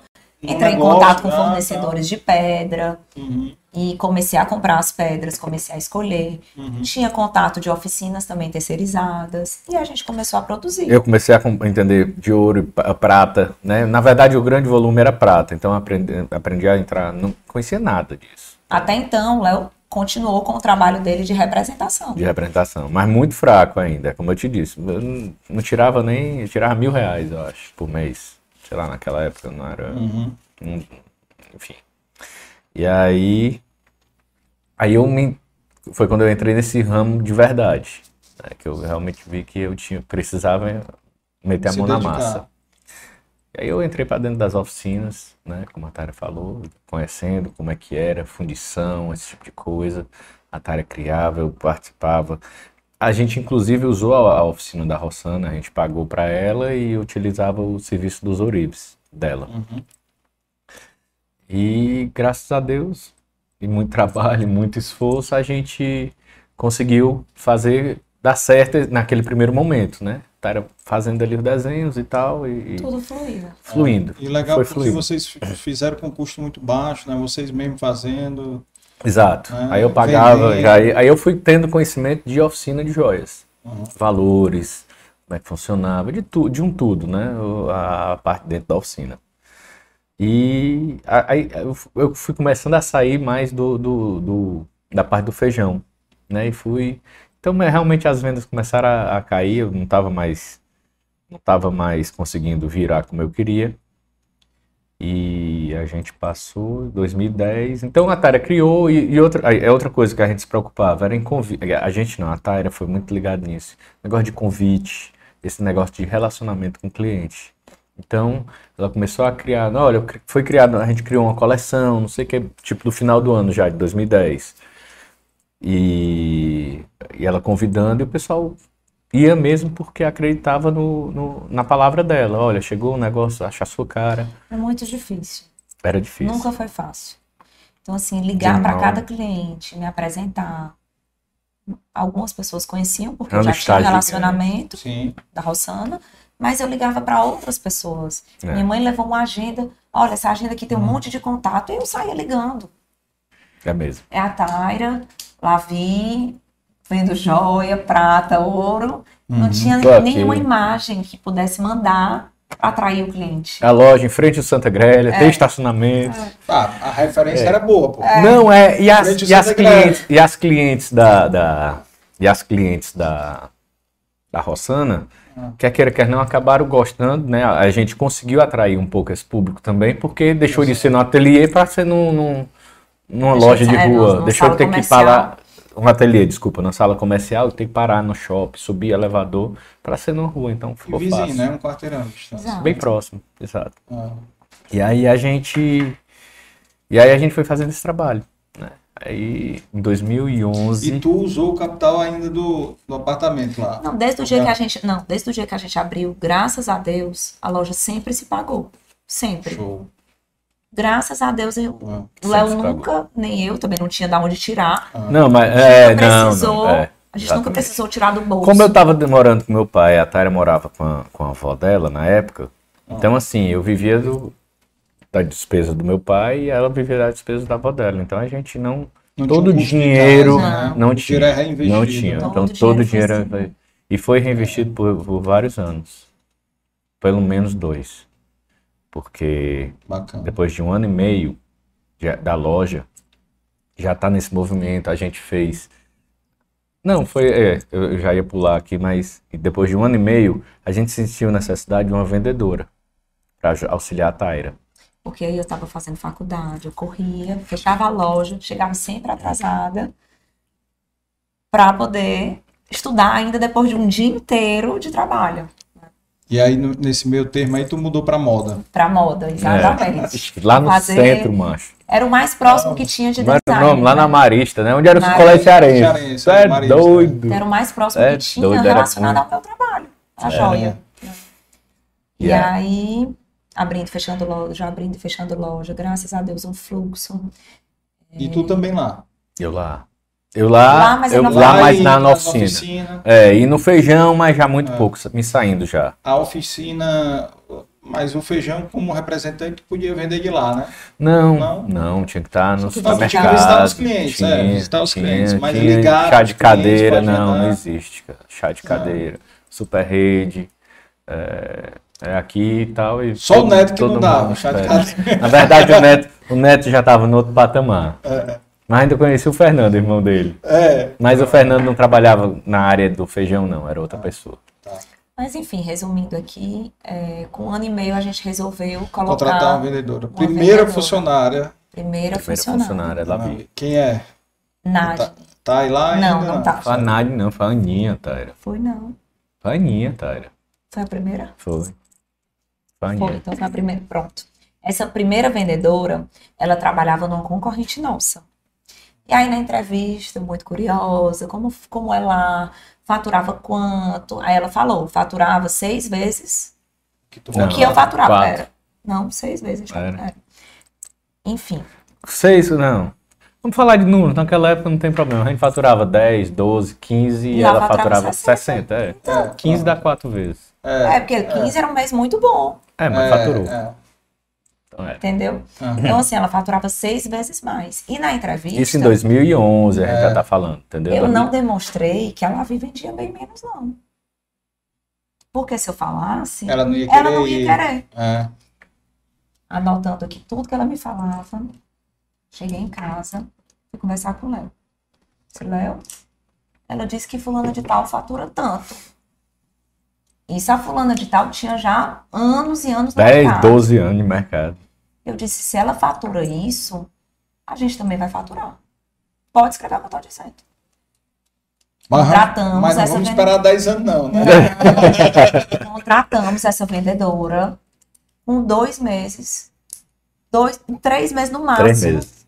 A gente começou a faturar, A gente faturou os 60. Foi mesmo, Foi. cara. Foi. Só com um vendedor. só, mas não foi pela vendedora, não. Foi pela minha determinação e abrir meus olhos e minha mente Que que podia muito tinha mais. muito mais potencial. É. E não, na verdade, só vo- voltando um pouquinho aqui, a gente começou a ter um marketing, não foi? Depois da vendedora foi o marketing. Ah, tá. Então foi Depois depois. da primeira vendedora, a gente investiu no marketing. É aí, Carlos, essa questão do, do, do- da vendedora, como eu sou, eu sou altos e baixos, não sei o que, eu já tinha vivido isso, falei, Taira, é o seguinte, a gente não tem como ficar tirando dinheiro da empresa, nós não vamos tirar ainda. Pagar a vendedora e tal. Eu vou, é o seguinte, eu vou arranjar um emprego para mim. Trabalhar e, e aí vou coisar. Aí eu andei falando com alguns amigos, falei com o Fernandinho Diniz, a Claudinha, Sim, e aí, do Mareiro. Mareiro. E E aí o Fernandinho me deu oportunidade e eu fui pro Mareiro. Trabalhar lá, auxiliar da gerente. Porque ele já estava no projeto de abrir o Mareiro da Praia do Praia do Futuro. Futuro. Então ele me botou lá pra, assim, era uma pessoa de confiança, uma pessoa que ele sabia. E eu tive, rapaz, foi muito legal, porque eu também tive esse conhecimento dentro do hotel, o movimento de um hotel, entendeu? Eu passei Uhum. nove meses lá, sou muito grato a ele. Falei isso pra ele algumas vezes. É, pela oportunidade e pela confiança. E aí eu passei lá nove meses. Eu ganhava 1.800 reais. O salário que eu recebia eu entregava para a vendedora. Ou seja, eu trabalhava para pagar a vendedora. E o negócio rodando. Rodando e reinvestindo no negócio. Reinvestindo. Reinvestindo. Aí foi quando a gente foi a São Paulo. No meio desse caminho aí, é porque eu sou realmente ruim de datas. A gente comprou a oficina da Rocinha. Ah, é. Com um ano a gente comprou a oficina. Com um ano. 2011. 11. É. Agosto, set- agosto, pro final do ano, a gente se preparou. Como a gente não tirava dinheiro, Carlos, então assim, eu, a gente foi sempre investindo. Sempre reinvestindo de verdade na loja, acreditando. Porque realmente ela sempre se pagou. E aí ela. E aí, quando, com um ano, a gente perguntou a Rossana se ela tinha interesse e tal. Eu já estava dominando um pouco mais de, de, de oficina. E aí ela vendeu a oficina pra gente. Tinham dois oureiros na época já. Então eles faziam a produção, toda a produção da gente eram eles que faziam. Uma pouca produção, 3, 4% de ouro e 90 e tantos por cento, 97%, 96% de prata. Legal. Só, só recapitulando as datas. Em 2011 que vocês contrataram a Aninha, que é a vendedora. primeira E vendedora. compramos a oficina. E ao mesmo tempo, em 2011, tu foi trabalhar no Mareiro. Foi. Mesma época que contratou ela. Pra poder ajudar o dinheiro que tu ganhava lá. O dinheiro que eu recebi eu dava pra ela. E não tirar um real do caixa. Não na- tirar um na- real e o negócio reinvestindo. Então tinha mais. Na verdade, a loja foi em agosto, foi mais. Foi um ano, um ano e meio, mais ou menos. Não, foi um ano. Porque eu passei mais nove meses, então foi durante esses um ano, nove meses, dois anos. Foi que a Uhum. gente realmente não tirou absolutamente nada e eu trabalhando no Mareiro. E em paralelo compraram a oficina lá da Para- Amazônia. Exatamente, compramos a oficina. Legal. E aí eu fazia, rapaz, meu almoço no Mareiro era uma hora. Eu engolia a comida e corria para a loja para pegar o conserto, pegar as encomendas. Aí eu levava, eu tinha uma motinha, ainda hoje tenho, uma- adoro andar motinha, umas vespinhas dessa, né? Ah. PCX e tal.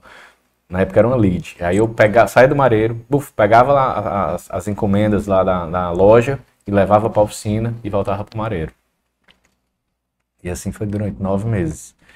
Quando eu fui sair no Mareiro, foi legal, eu, eu, eu gosto muito disso, porque foi uma experiência eu queria acrescentar aqui no, no, no podcast.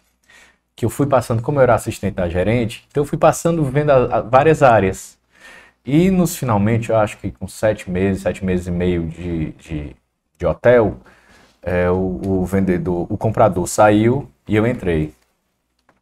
E eu acho que eu nunca disse nem isso pro Fernandinho. É, aí eu entrei para compra, porque eu já tinha experiência na venda, então, assim, Uhum. acabou que a Fabiola, que na época era a gerente, disse: Léo, faz um teste, fica lá enquanto a gente arranja um, um comprador, na hora. Rapaz, e aí eu comecei a, a fazer os, umas cotação, né? Cotação e tudo e tal. A primeira cotação foi um peixe. O cara chegou um peixe, ele já vendia e tal. Eu disse: Não, só me desculpe, mas eu tô eu tô cotando com outras pessoas. Não, mas pô, eu sou direto aqui, não sei o que, já, já forneço. Eu falei, não, eu não entendo, mas eu tô vendo, é um volume muito alto, o senhor sabe disso. Eu tô vendo outros preços. Enfim, nesse primeiro pedido, foi um pedido que eu fechei de peixe, eu economizei pro, pro hotel é, o meu salário. Foi mesmo. Nesse- só nesse do peixe, Ah. fora o restante. Porque eu tinha experiência, então eu sabia. Então o cara chegava, Tinha um não, bizu, tô comprando. Não, vou comprar lá no- não sei aonde. Não, eu tô com contato e tudo. O cara, não, rapaz, espera aí, não sei o que. Eu falei, homem, olha, não dá. Aí queria me oferecer, eu falei, olha, eu não recebo. E recebo. Deixa aqui dois quilos, eu vou levar pra cozinha pro chefe experimentar e ver se tá de qualidade boa. Pra você começar a participar da cotação. Olha aí. Então Cara, eles foi- oferecem muito toco, né? Oferece. Impressionante, Oferece. né? Você vê, para quem está assistindo, ouvindo a gente aí, a, a corrupção não é só no meio público, não. viu? Não. No meio privado tem demais, demais, demais, demais. Tem. Demais. Do povo, dos fornecedores Não é que acontecia antes. Quero te dizer que poderia estar acontecendo antes. Não, mas isso é não. em qualquer negócio, de qualquer Mas setor. ah, é difícil. Né? É, é porque é difícil, É, né? Cultura. É aí difícil. esse mesmo povo depois estão cobrando a corrupção dos outros, É. né? Bola para frente. Exatamente. É. Aí a gente, aí pronto, aí eu comecei, aí rapaz, eu fui bater na piguana pra olhar, a- aprendi bota de, de como é que diz? EPIs. EPI, EPIs. Fujivara, não sei o que, eu não, eu, eu testei, pô, porque eu, ou eu fazia um negócio bem feito, ou então não tava ali pra não fazer, entendeu, ô, ô, Carlos? E eu tinha essa gratidão pro Fernandinho, então eu tinha que fazer o melhor de mim. Então eu fiz de verdade, assim, eu- foi muito boa a experiência no hotel, eu aprendi demais. Vou mandar pro Fernandinho também o link. Oi, Fernandinho, ele economizou o salário dele, viu? No, Ele só, um renovou. pedido, No só primeiro um compra, pedido, na fora o resto. compra. No Inclusive, primeiro a gente viu que realmente, graças a Deus, estava fluindo e a gente, a Lavi já estava com a necessidade do Léo 100% na Verdade. empresa. Eu Mas fui- ele relutou muito. relutei. Para pedir demissão, ele não tinha coragem, ele É, sabia não, eu da passei gratidão. umas du- duas semanas para ir lá. Falava, "Ô, Claudinha, preciso falar com você. Era a Claudinha quem, quem administrava. Falou, Claudinha, preciso falar com você. Ela, não, Léo, não sei o que e tal. Eu, putz, tá, eu não consegui falar, chega. Aguenta aí. Claudinha, gente boa. Muito. Aí, enfim, aí chegou um dia que eu conversei com ela, Léo, espera mais um mês, me dá mais um mês. Isso deve ter sido com oito meses, ela me dá mais um mês. Eu falei, olha, eu só saio quando você encontrar a pessoa certa. E aí levou mais ou menos um mês, um mês e meio. E aí, tudo certo. Saí pela porta da frente, a mesma que eu entrei. Legal, legal. E aí pronto, aí a loja começou a andar, né? A gente com a vendedora e tudo. Saiu já no terceiro ano da loja. Não, Isso. 2012. 2012. Aí foi final de ano. 2011, eu saí em novembro, mais ou menos É. para dezembro de 2011. É, 12. segundo É, ano. vamos correr porque o negócio não a gente vai. Aí, enfim, aí 2012 a gente começou a, a viajar pra feira, né? A gente, foi pra a gente feira fez a nossa primeira viagem, buscando feira para ir para uma feira de joias, buscando novidade. Ah, só buscando- pra, pra, pra ver, né? Pra as ver novidades. só novidades, as novidades, tendências, essas porque como a coisas. gente fabricava, a gente foi para pesquisar. Nossa primeira viagem para São Paulo. Fomos lá, aeroporto de Guarulhos. A gente esperava aqueles ônibus que levam para Congonhas, Congonhas, ah, porque o táxi é muitos- muito caro. É, Então, assim, era tudo muito. O Hoje pessoal, não existe o pessoal vai pensar que eu sou mão fechada, né? Não, Mas não é mão fechada, é uma. É, é, a gente não tinha. não tinha. É, não tinha, não na tinha, verdade, não é que não tinha, a gente reinvestia na loja. É. O que, o que entrava, a gente reinvestia. Tinha, mas a gente sempre foi muito pé no chão. Assim, a gente sempre foi muito comedido, né? Essa questão de. E aí é que eu digo, como eu, a Tari trabalhava nessa parte comercial e eu nessa parte mais administrativa, então eu realmente segurava. Então, não, peraí, vamos. Muitas vezes o Léo chegava para mim e falava: amor, tem X de conta para amanhã. Te vira. Tu tem que Vai vender. Tu tem que vender. Aí eu, tudo bem. Chegava no final do dia, eu disse: tá aqui. Era isso aqui que você tava precisando para pagar as contas. É verdade. Tome! Não não? É. Muitas vezes. Muitas vezes. Foi verdade. chegava Muitas falava, É vezes. isso muitas aí, vezes. parceria, né? É, não, tem que ser, né? Assim foi legal.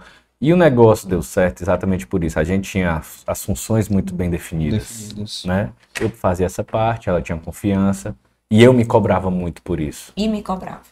E me cobra. Me cobrava Mas muito. eu me cobrava muito por isso, para que desse certo, porque eu cobrava ela, ela fazia a parte dela, então eu tinha que fazer a minha parte. Essa parte que vocês dividiram desde o começo continua até hoje. Qual parte? Que você Total, cuida do exato, administrativo, exatamente. financeiro. Exatamente. RH também ou não?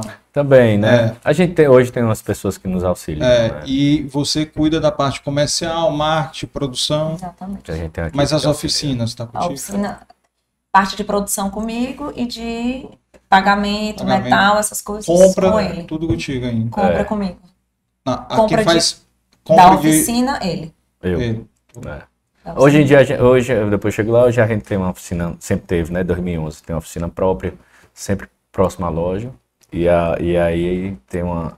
Vai chegar no momento que a gente fez uma parceria lá em São Paulo. Bom, voltando aqui um pouquinho. 2012. A Vamos gente contratou o marketing. Marketing. No, Começou no com o início do Instagram. No início do Instagram, já 2012 tínhamos, 12. já tínhamos uma profissional dedicada ao nosso marketing. Sempre preocupado, Carlos, com a loja, com a marca, com, a logo, com, a- com o nome, entendeu? A loja ainda estava, ainda era aquela lojinha inicial em 2012, do jeito que a gente abriu, mas sempre se preocupou com a marca legal, com os detalhes, com a sacola legal, com o marketing bem feito, entendeu? Então, assim, ninguém falava nem Instagram, a gente. Quando iniciou o Instagram, a gente abriu o Instagram já com uma pessoa profissional de marketing, de publicidade, na verdade, para tratar da marca. focada nisso, né? Legal. E a gente cresceu muito. Visão também, viu? Porque nessa época, né? A gente cresceu é. muito nesse período aí de, de Instagram. Vendemos para Bruna Marquezine. A gente, a gente foi um dos primeiros. Rio. Aqui, pra mim, eu acho que a gente foi o primeiro a, a abrir Instagram. Então, Na- assim, na coisa. A gente tinha foto, eu falava com ela, ela me mandava foto usando. A gente deu de presente algumas peças, mas outras ela também comprou. Bruna Marquezine, é, Cristiano Oliveira. Nath Vosa. Ai, foi. Nath Vosa comprou nossa Riviera, na- teve um auge do- dos colares Rivieras em prata. É, assim, algumas famosas que procuraram a Lavi para comprar. Então, Porque não, esse ramo não era todo mundo que tinha, não era toda empresa que tinha. Então, Era o povo do sul procurando aqui. é Exatamente. porque é não, porque sabiam? não tinha, porque as lojas Instagram? Pelo Instagram. Era. As lojas não tinham. é, é, as lojas não tinham ainda Instagram, entendeu? Era uma coisa Ah. muito nova. Entendi. Era é por isso que eu te disse, a gente foi os primeiros aqui. Eu acho que do Fortaleza a gente foi o primeiro. Ceará, do ramo. Nordeste. e não. Brasil. Não, é, Nosso Nordeste. Instagram era muito forte. Mas o nosso Instagram foi muito forte, sempre foi. Exatamente. Aí a gente também era muito forte. A Lavi é conhecida por joias personalizadas. Então é um diferencial muito grande. As pessoas procuram a gente para desenvolver joias É. que elas imaginam, ou então a gente já tem a nossa coleção de joias personalizadas. Estamos sempre lançando novidades nesse nicho de personalizados. E, e Des- aí, Desculpe aí a ignorância, né? Personal, não conhecer. sobre É, o personalizado. é, personalizado, quem anel com tem nome, é. anel com o nome do filho, Monograma. anel com nome, sim, sim. monograma, pulseira. A gente desenvolveu uma pulseira de pérola com uma plaquinha que Ah. botava o nome dos filhos, aí pendurava os berloquezinhos. A, a mandala que a gente a criou. mandala com o nome dos Ah, filhos. Sim, diversas joias nesse. A mandala com os segmento. nomes, assim, era, era. Cara, aquilo vendeu demais. Colar demais. com o nome. Meu Como Deus a gente fabricava, era na nossa, nossa oficina, então assim, muito, cara. Tinha muito, períodos muito. que os nossos funcionários da oficina, os nossos ourives, eles, Eles dormiam, dormiam na oficina. na oficina. dormiam, Para darem conta da Cara, demanda. dormiam né? na oficina. Era dois, às vezes a gente pedia um, precisava de um terceiro. Eles dormiam Eles na oficina. faziam tipo 60 mandalas em uma semana. Então, Isso é tudo cerrado. É, né? é tudo Tem nada manual. laser, esquece negócio de laser. É, tudo é serra, tudo manual. tudo. Botar aqui, ficar serrando, assim, letrinha Serrando por le- letrinha. É. Eles saíam com a mão roxa, dormente, sem sentir nada, de tanto trabalho. Mas ganhavam bem. Sempre preservei isso. Sempre. Ganha hora extra, viu, pessoal? É, eles, na verdade, eles ganham por produção, né? Então, assim, por isso que eles também queriam Queriam dormir. produzir. Não, mas eram. produzir. Não, mas o que eu quero dizer é que sempre foram reconhecidos. É, quer queira, quer não, a gente chegava a passar no McDonald's ou no sanduíche bom, um negócio, batata, Coca-Cola, chegava lá o jantar. No outro dia, um café da manhã, eu chegava com pão, queijo, presunto. Assim, sempre reconheci essa, esse trabalho, for- esse, tra- é, esse reconhe- é, é, vestir a camisa, né? E até hoje a gente reconhece bastante. A gente gosta de reconhecer esse, quem realmente veste a camisa, quem realmente dá, faz o a mais dentro da empresa. E alguns detalhes, né? Falando aí dos nossos ourives. O carro que o Léo tinha na época era um Gol. Era. Por muitos anos a gente continuou com esse Gol. Verdade. muita gente chegava pra gente e falava assim, o Gol ficava lá parado na frente da loja, né? Ah, mas não pode, vocês têm joalheria, vocês têm que mostrar que tem um carro melhor. A gente, a gente não se liga nisso. Eu faturava, faturando 60, 70, 80 mil, eu acho que já, já tinha passado dos 100 Já tinha andando de gol. passado. Aí o povo, é, é, é, né, a pessoa A às vezes- mentalidade, né? É, aí, rapaz, A gente não se importa com isso. Deixa o carro lá, Aí eu deixa o que andava. quiserem. Aí esse golzinho depois eu vendi por meu. Foi. Passei ele pra ele nosso Orives 36 que comprou. vezes, aí ele comprou. Tem, Enfim, muito- tem muito isso, né, cara? De viver de aparência, povo. Exato. né, não, é, não adianta, né, É. cara? Acho que é.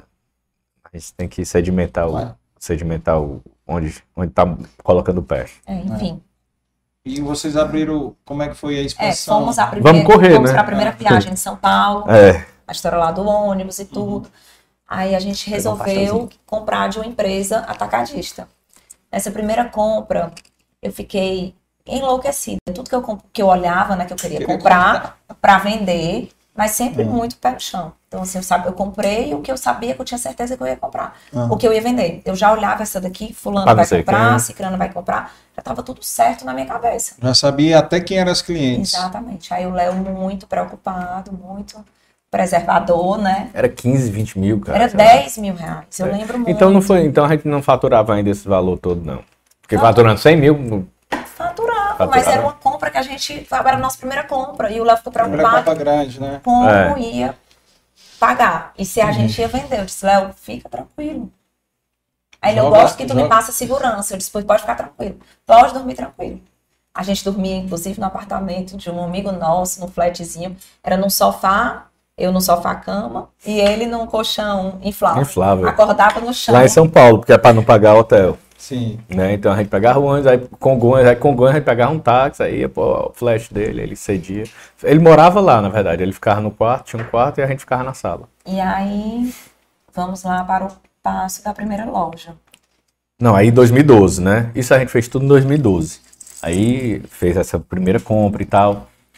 Aí quando a gente já faturando, já com gordura dentro de casa, no caixa, eu falo, aí a Tária, Léo, tá na hora de reformar a loja. Tá na hora da gente fazer uma reforma e tal, tudo. 2000, aí o final de 2012. Tirar a torneira, tirar o sofá da mamãe. É. Aí o Tária, é o seguinte, vamos pegar janeiro, que é mais janeiro, fevereiro vem carnaval, vai ser uma reforma maior, muito, né? exatamente. Movimento. Então vamos pegar esse tempo aí. Aí a gente fechou, fez uma promoção grande no Natal, queimou o estoque que tinha, assim, botou para vender de verdade e vendeu. E aí a gente foi, aí a gente fechou a loja em janeiro, primeiro de janeiro, final de dezembro. Janeiro de 2013. 13. Exatamente. Ainda falta 10 anos de história, vamos pra frente. Tá. Aí, quando foi em dezembro, aí foi, aí em janeiro, né? Pá, aí vendeu e tal, aí a gente viajou. Viajou. Não? Tava aqui. Aí a gente foi pra. Aí a gente fechou, botou umas peças na Lara, lá na Joiola, na casa da Lara ali da. Da, vila, da ruazinha ali. O projeto acabou, a, a execução da obra acabou demorando muito, a gente resolveu colocar na joiola para pelo menos vender alguma coisa e tudo. Amigo, aí eu quero um mês de, de coisa, foi três meses. Três meses de loja fechada. Fechada, fechada de verdade. Eu, fa- eu tava puxando os cabelos, eu falei, vamos botar uma banca aqui na frente. Porque aí o cara, um marceneiro, um vidraceiro, não sei o que, uma coisa de louco. Aí eu, rapaz, eu pirei, foi quando eu conheci obra. Foi a minha primeira experiência. Tive 11. Já, mas essa foi a primeira. E aí, enfim, e aí corri e tal, tudo. Mas a loja ficou linda. Sabe, a gente fez uma coisa assim, a gente apostou, aí foi quando contratou arquiteto, aí a gente fez um negócio assim altamente atualizado, inclusive a pessoa foi a, foi a, a- a mãe da Lara, que foi a arquiteta, né? Ah. É a a Ângela. E aí, enfim, aí a gente inaugurou logo três meses depois. E aí a loja realmente foi criando corpo, Carlos. Né? A gente assim, a gente foi investindo mais, aí de um fornecedor, a gente passou para quatro, cinco fornecedores de peças prontas, A continuou aparência atrai, né? Também. demais. E a loja ficou muito bonita. Na época ficou uma coisa bem, bem legal, atual, entendeu? E assim, a gente investiu de verdade, não lembro valores, mas a gente investiu tudo próprio, nada de banco. é, Enfim. E aí a gente. É, aí foi 2013, aí 2013 a gente 12. casou. Aí 2013. 2013. 2013 em janeiro. É, isso foi 2012. Ah, 2013, é. Aí a gente casou. A gente viajou, tá? A gente viajou depois do casamento, bem depois. Não, mas antes a gente viajou. Ah, então pronto. Aí, enfim, aí a gente. Tá vendo como tem Tem. Escola, É porque, é né? porque às vezes a gente troca aqui as. As Realmente datas, é, é porque é né? muito É detalhe. muito detalhe, é. Mas enfim, quando a gente casou em 2013, aí a Taira desenvolveu, não sei, a Taira com a Rossana e tal, lá na oficina, uma tiara de cabeça de noiva, que não tinha essas cabeças de noiva. Hum. né? Não tinha Aí foi coroa, coroa. pra noivas. É, direcionado, não Fortaleza tinha, não tinha. né? Uma coisa muito. A gente resolveu desenvolver, fabricar na nossa própria oficina. E depois do meu casamento, surgiu uma demanda imensa de noivas querendo alugar, querendo comprar a tiara que eu usei. Hum. E aí, A Taira, opa, cabe um negócio negócio. aí. uma oportunidade de negócio nesse momento, né? Vamos botar dentro da loja. Vamos começar a fabricar. Espaço eu aluguei toda semana minha tiara estava alugada. Eu aluguei muito ela. Que teve um momento que eu disse, eu vou parar porque ela não tem mais nem condição. Eu tive que fazer uma Igual, mas- igual para poder alugar mais. E com isso a gente desenvolveu vários modelos para noivas. Ah. Fomos convidados a, No primeiro ano já a gente foi convidado. Não, no outro, em 2014. a- que a é- fabricar a tiara da Miss Ceará e Miss Fortaleza. Miss Fortaleza. A gente ficou tão conhecido, foi um mercado que a gente abriu tão grande, tão forte, que a gente começou a, fa- a fa- fabricar e alugar dentro da loja. Que aí o, o, a- o, o Miss Ceará, Miss Fortaleza chamou a gente para fazer as coroas Miss Ceará e Miss Fortaleza, né? Enfim. E- E a gente foi contemplado que a Miss Fortaleza virou Miss Brasil. Exatamente. Miss Fortaleza não, Miss Ceará. Miss Ceará. Nesse, mes- nesse mesmo ano que a gente Melissa? iniciou. É. Ah, A Melissa. Então ela foi, com a nossa coroa, ela foi Miss Fortaleza, foi Miss Ceará e, e Miss foi Miss Brasil. Brasil. E com isso, cresceu muito esse mercado de noivas dentro da Lavi. A gente tinha por semana, por final de semana, em torno de sete noivas por fim de semana. Que alugava. Que Que alugava as coroas. a- a Que a gente coroa. já a gente É que pouco não era só o aluguel da coroa. É um brinco, do um brinco da mãe, O da brinco sempre foi madrinha. venda, né? Porque a gente sempre achou que a tiara a pessoa não necessariamente vai usar de novo, mas é bom você recordar. O vestido você devolve, às vezes é alugado, a tiara também. Enfim. E joia realmente é eterna. Então, a gente nunca alugou brinco, sempre foi venda. Então, vendia brinco para mãe da noiva, para noiva, abotoadura para o noivo, abotoadura personalizada. Personalizado com as Com iniciais. as tá. iniciais do casal ou com o monograma. É, um dei valor. as lembranças. É, A gente fazia, para você ter ideia, assim, o, o convite. Não tem um convite que tem um monograma, né?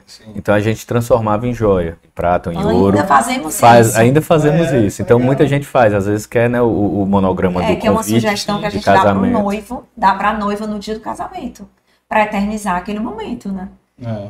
E aí também lembrança pras madrinhas, pras daminhas, muitos casamentos com as pulseiras, com infinito, todas elas usando no dia.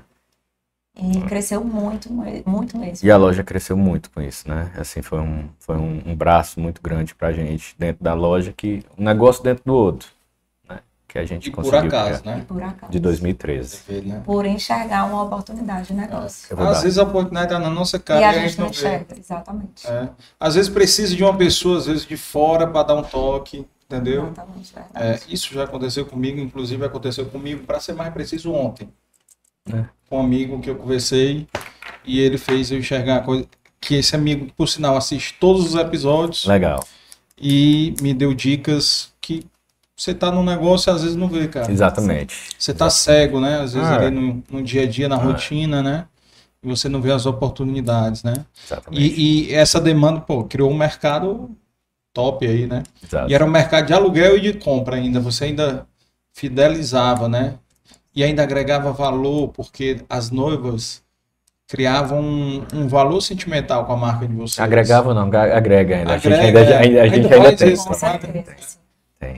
Ah. Inclusive, a, noiva, se quiser encomendar, ter uma tiara que ela deseja, um modelo e tudo, ela leva para lá, a gente, a gente transforma em joia, né? Modelo, transforma, no, faz faz, o o modelo, modelo. que ela, que ela quer. A gente tem essa. Bacana. E, e, e as, e as lojas, como é que foram aí? Aí em 2000, eu ia entrar, né? Daí em 2014, a gente casou, né? Morava de aluguel. Aí em 2014 a gente comprou um apartamento ali do lado do Iguatemi. A gente casou sem ter onde morar, né? A gente morou com os pais do Léo. Depois os pais do Léo saíram desse apartamento que era alugado. Ficamos só nós dois. Era um lugar muito perigoso, assim, perto de uma favela, um lugar bem simples. Mas a gente não queria tomar um passo. Eu acho que eu já sei até onde era. É na Vajota ali perto? Não, é não, no Papicu, pertinho do Hospital Geral. Ah, aí é tranquilo. Aqueles estrela, condomínio estrela. É, ah, sei qual é, sei qual é. A gente chegava assim de noite, tarde do trabalho, É. ficava muito preocupado Uhum. comigo, dirigindo sol. É. Enfim. Outra obra. Outra obra. Essa obra foi legal porque eu, eu conheci o Eima, da Idealize Ambientes e tal. Então foi um cara que fez a obra, que assumiu a obra. Como eu já tinha perdido tempo naquela Naquela outra, outra. Aí eu, rapaz, não dá e tudo. Aprendeu, Aí o né, Eima. também. E o Eima tava começando também a Idealize. Eu acho que, não sei se você conhece, é um cara Não, top demais também. Um cara, um cara de palavra. Não. Ele me conquistou na palavra. E assim, então foi realmente, assumiu, eu dei a chave para ele quando ele me devolveu a chave. Ele deu prazo. Deu o prazo. Rapaz, tinha um contrato que ele descontava, sei lá, 700 ou 500 reais. Se ele passasse 100 reais por dia, vamos supor, 150 atraso. reais por dia, ele atrasou quatro dias. Quando ele foi bater as contas, ele já veio abatendo. Ele nem questionou. Então, assim, eu acho uma hombridade muito grande dele, entendeu? Uhum. E ele. Aí foi o que eu disse, que ele me conquistou realmente, porque foi muito. Geralmente o cara vem com jeitinho, vem com. Não, mas É. aconteceu. E, cara, não teve conversa. Ele disse, tá aqui, não sei o quê. As contas foi essa, teve esse agrego, isso, tal, tudo. E 600 reais do desconto. Acabou-se. E aí, como surgiu a ideia de abrir uma segunda loja? Eu conversando com o Léo, disse, amor, a gente tem que crescer. Não dá pra ficar com uma loja só, não. É pouco, a gente tem que crescer, a gente tem que dar um passo. e tá vindo a expansão Do Guatemi. Ixi, é. Eita, a história é longa. E a gente, Cortar. é, a gente tem que a gente tem que estar lá. Ah. Guatemi 4, né? Guatemi É, 6. se- É, sexta, sexta etapa. Sexta? Sexta etapa. Essa nova aí da, do, do painel novo e. E aí, resumindo, A mais foi uma lá. vez acreditando em mim, o Léo, ele é muito, muito, muito, muito pé no chão. Ele tem muito medo de, É. de dar um passo, passo maior do que maior as pernas. do que as pernas. Experiência. Às vezes, é, às vezes eu não, na verdade, às vezes até o passo trava. E aí é legal porque a Tyra ela já é mais ela é mais afoita. Não no sentido de, de afoito de, de, de, de, de, de ir sem exatamente, de responsabilidade. De Mas ela é coisa do avô, né? É, coisa do avô mesmo. Não, nós vamos. Aí fomos. A gente fechou uma loja no Iguatemi, né? A gente fechou uma loja lá pequena e tal, uma loja de, sei lá, 20 e poucos 20 metros. e poucos né? metros. Mas eu não estava satisfeita. A gente fechou que era o que tinha. Né? Era o que tinha, a gente achava que era a melhor localização diante das disponibilidades, fechamos. E nesse 2014 mesmo dia, 2015. 2015. Que- E nesse mesmo dia que a gente fechou, a gente foi visitar lá, conhecer o espaço. Quando a gente passou por uma esquina, eu disse: Meu Deus do céu. Ave Maria, é um sonho. Olha essa esquina, olha essa vitrine imensa. Leva pra bater uma foto aqui nessa esquina? Lá ia ser a Pandora. Despretensiosamente, a gente bateu a foto nessa Lá ia ser a esquina. Pandora do Iguatemi. Porque eu achava que ali era o melhor local, era um sonho. Estávamos já com o nosso projeto feito para a loja de 20 metros A gente fechou, bateu, aí ia ser feito o contrato. Uhum. Aí, enfim, aí a Tara bateu a foto nessa coisa e tal. Dois, três meses depois, quando o contrato ficou pronto, não sei o que, que eu fui lá assinar. Aí quando eu cheguei aqui na maquete, a loja que tava dela tava reservada, essa loja que ela Na tinha aqui. esquina não tinha mais o nome Pandora. Não estava tinha mais o nome, Pandora, tava o nome reservado. Eu falei, vem cá, essa aqui não é mais a Pandora. Não, a Pandora saiu. E essa reserva aqui de quem é? Dos diretores. Eu, não, peraí. Como é que é aqui pra gente mudar? Não, tudo tá com os diretores. E meu pai tinha, é, é muito amigo da doutora Ilha. Né? Ele É, conhecia de muitos lá do- anos, do- não sei o que e tal. Exatamente. Então, meu pai era muito amigo do, do marido dela que faleceu, era amigo, irmão. E tanto é que ela tava lá no aniversário do meu pai, agora de 80 anos. E aí, enfim, aí eu falei, pai, pelo amor de Deus, eu preciso falar com a doutora Ilha, eh, o que é que eu faço? Dela. E ele não sabia. Aí eu consegui com um amigo porque ela estava viajando, não, era uma sexta-feira, ela estava viajando para a Europa com esses amigos. Estava indo para Capadócia. Capadócia, exatamente. E aí eu falei, aí, e era um amigo conhecido meu, os amigos que ela tava viajando. E a- aí eu liguei pra ela, ô Carlos, se vira nos 30 do Faustão? Alô, é o doutor Ilha. Boa, boa tarde, quem tá falando aqui é o Leonardo. Sou filho do Luciano, Bororó. Ela disse, ah, diga meu filho, eu- olha, eu sei que a senhora tá viajando tudo, mas tem uma loja assim, cara, em 30 Tá segundos, em um minuto, em um minuto eu falei tudo. Tem uma loja, tá reservada, eu, é, eu acho que é no nome da senhora, me dê preferência. Ela disse, olha, Leonardo, é, eu sei qual é a loja, eu estou aqui sentada, aí falou o nome da moça, que eu não lembro quem era, do comercial na hora. E, Ela e você vem, ela vai entrar em contato com você. Pronto, sexta. Segunda-feira a mulher entrou em contato, eu fui bater lá, levei o contrato que eu tinha pego para assinar da loja de Não, 20, devolvi, tudo, sentamos lá, pá, pá, pá, resolveu, e a gente fechou essa loja, que era a Catara bateu a foto. Olha aí. Aí da Que é até hoje, né? A mesma. É, da esquininha ali, eu sei qual é. E, mas a Pandora acabou indo pra lá. Pra Ah, a Pandora foi indo pra outra. Foi lá pra aquele Foi. corredor ali da, Do lado da Pedro Riachuelo. Da Riachuelo Exatamente. ali. Me Ela. Que fechou. hoje é outra coisa. É, né, ela também. fechou. É. E aí assim surgiu, né? Foi a gente fez essa, a gente fez, aí fez uma inauguração legal. Foi a segunda loja aí, né? Na Foi a segunda, segunda loja, loja. a gente ficou, inclusive, um pouco em dúvida sobre Iguatemi e Rio Mar. Que o Rio Mar a abriu gente- um ano antes, né? Ali. Um... Não, foi no Foi na mesma época, mais ou menos. um Foi, foi, não, foi, foi, não, foi. O Rio Mar 2014, abriu. outubro de 2014. Rio Mar 2015. Abriu em outubro de 2015. E, a, e o Guatemi abriu em 2016. Foi. Foi. É, por aí. Foi por aí, mas Por aí. foi próximo. Abril de 2016. O Rio. Mar abriu primeiro e depois A gente foi visitar os dois e a gente conversou. O Rio Mar tinha uma, tinha uma, uma negociação muito boa, mas a gente preferiu o Iguatemi. O Rio Mar ainda tinha muito a maturar, era um shopping novo e a gente, não, vamos para onde? Aonde a gente já sabe que, que tem negócio, né?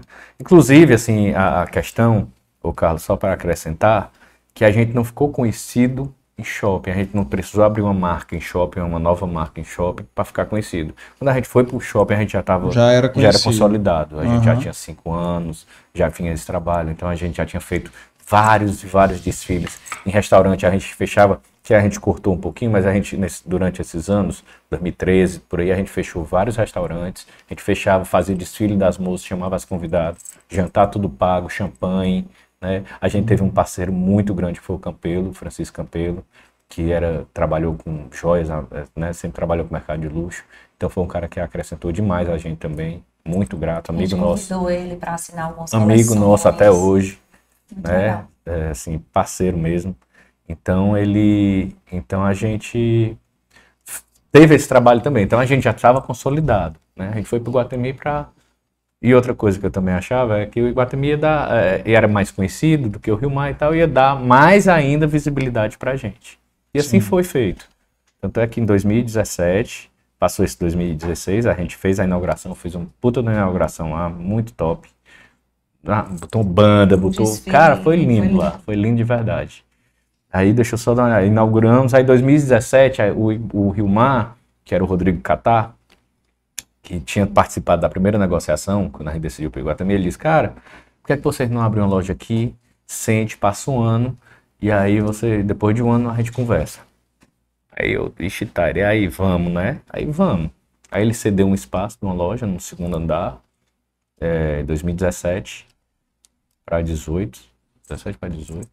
Um, um desconto, subsídio. Rapaz, eu Mega não paguei, eu não comprei a loja, eu pagava Pagou nada, aluguel e só condomínio. aluguel e condomínio. Não, é. Aí a gente fez. Pagou nada para entrar. Pagou Não, uva. paguei nada, Não. paguei nada. Era um test drive. E aí a gente passou lá um ano, deu certo. Aí o Rodrigo, e aí, cadê? E tal. Eu me embromei mais uns dois meses. Eu, não, Rodrigo, eu quero um ponto show, não vou pegar qualquer ponto. Aí tem aquelas, aquelas rodas, né, aquelas praças que É. são chamadas, térreo, fiz questão de comprar térreo. Tentei comprar a parte de dentro, porque do shopping, para quem está nos assistindo, para entender, geralmente a parte de dentro é a que tem mais fluxo do que a parte de fora. Você tá entendendo? Tu tá aqui no Ah, é? corredor, é. Sabia não é que disso, tem mais não. fluxo, as pessoas olham mais para dentro. Certo? Vou reparar nisso agora. É. E aí a gente. Mas aí não tinha, mas enfim, a gente conseguiu uma loja muito boa, que foi a que a gente fechou no térreo, na praça, é, ali no, no primeiro. Na térreo, né? Enfim, aí foi nós fechamos. Aí eu Eu comprei tentando aí mais uma é a loja obra de vocês. Do é- lado da Laliló, em frente ao elevador. Certo. do elevador que vai pro Sim, sim, cinema. sim, sim, sim, sim, é verdade. Ali na. Em frente É, à Brié. Onde era a Brié. Onde é a Brié, tem um a quiosque em frente. Sim, sim, sim. Então ali a gente. E aí pronto, aí em 2018, 2019, em janeiro de 2019, a gente abriu a, a, a do Rio Mar. Deixa eu ver se teve mais alguma coisa aqui. A segunda. Pescando aqui, né? É, assim, Ah, rapaz, a gente não falou. Eu vou só acrescentar aqui, não é muita Ah. coisa, mas em 2016 a gente teve o primeiro filho, o Álvaro.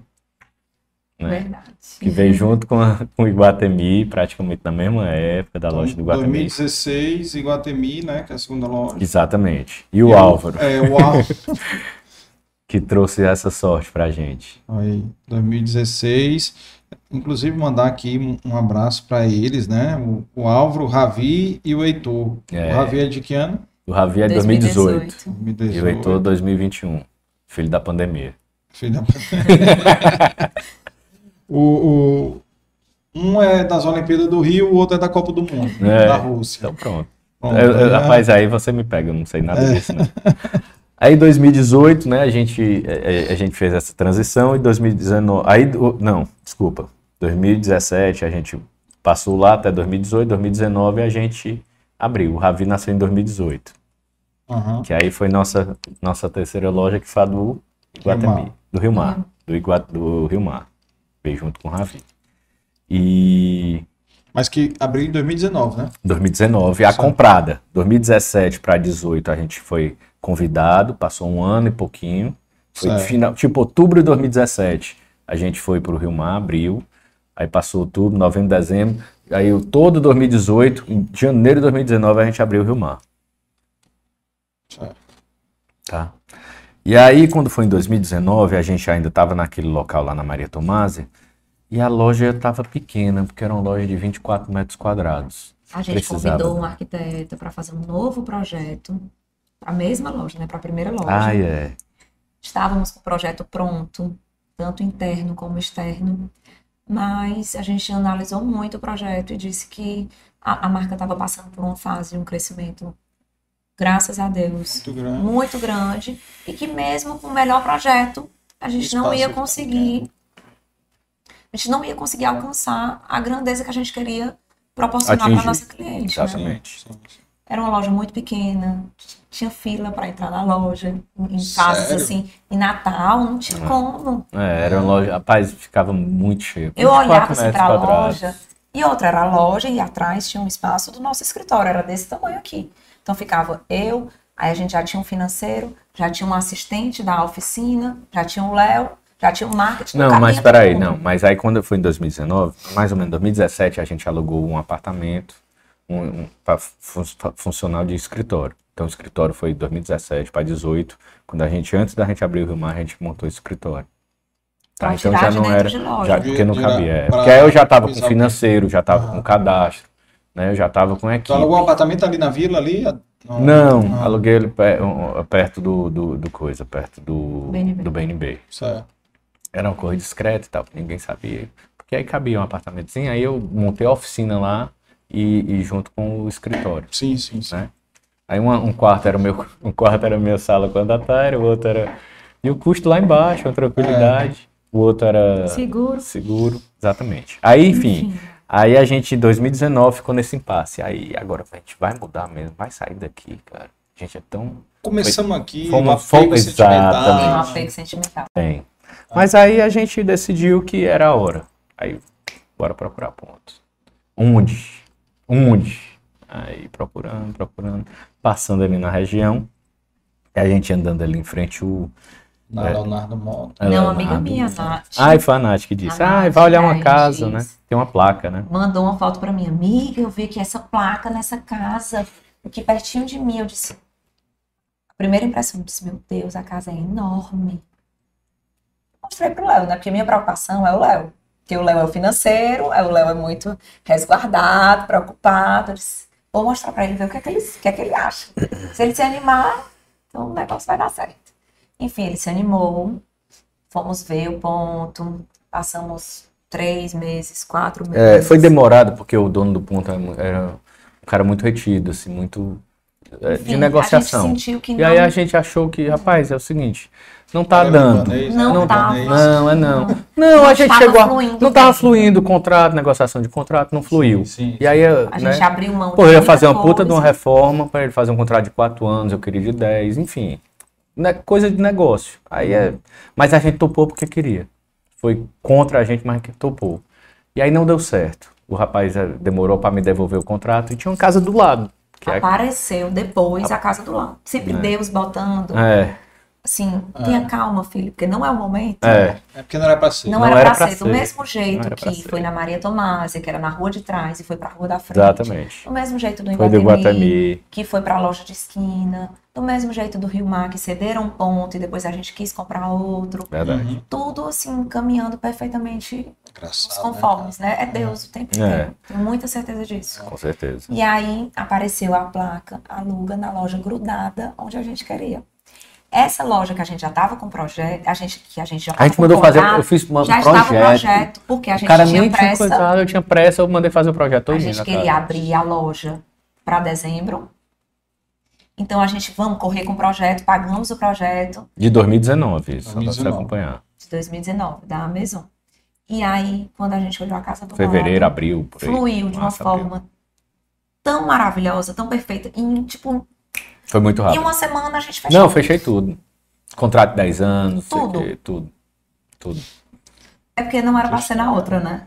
Total. Aí começou as reformas, isso era a minha. Porque reforma de apartamento, a gente se mudou no meio termo já para outros apartamentos, então eu, eu fiz 11 obras, na verdade. Para você ter ideia, nesse mesmo, né, acrescentando, como eu, eu falei aqui da minha vida pessoal, é, a gente, é, a- a- eu consegui comprar um apartamento para os meus pais, né? Assim, então eles estão hoje no apartamento comprado, nosso, mas que assim não se preocupam. né? Continuei pagando plano de saúde por muitos anos, 13 anos mais ou menos, 12 anos. Sempre dando uma É, segurança, né? Uma Sempre. segurança Não, e o meu pai também ficou muito bem, porque depois ele pegou leite lírio, ele trabalha com leite lírio, ele fornece com 80 anos, ele vende bem, graças a Deus.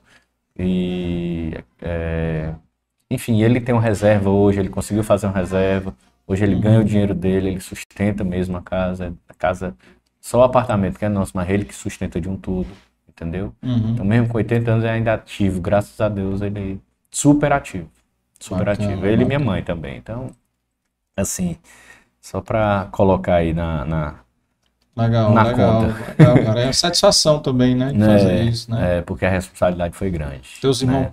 Teus irmãos morrem de medo quando tu.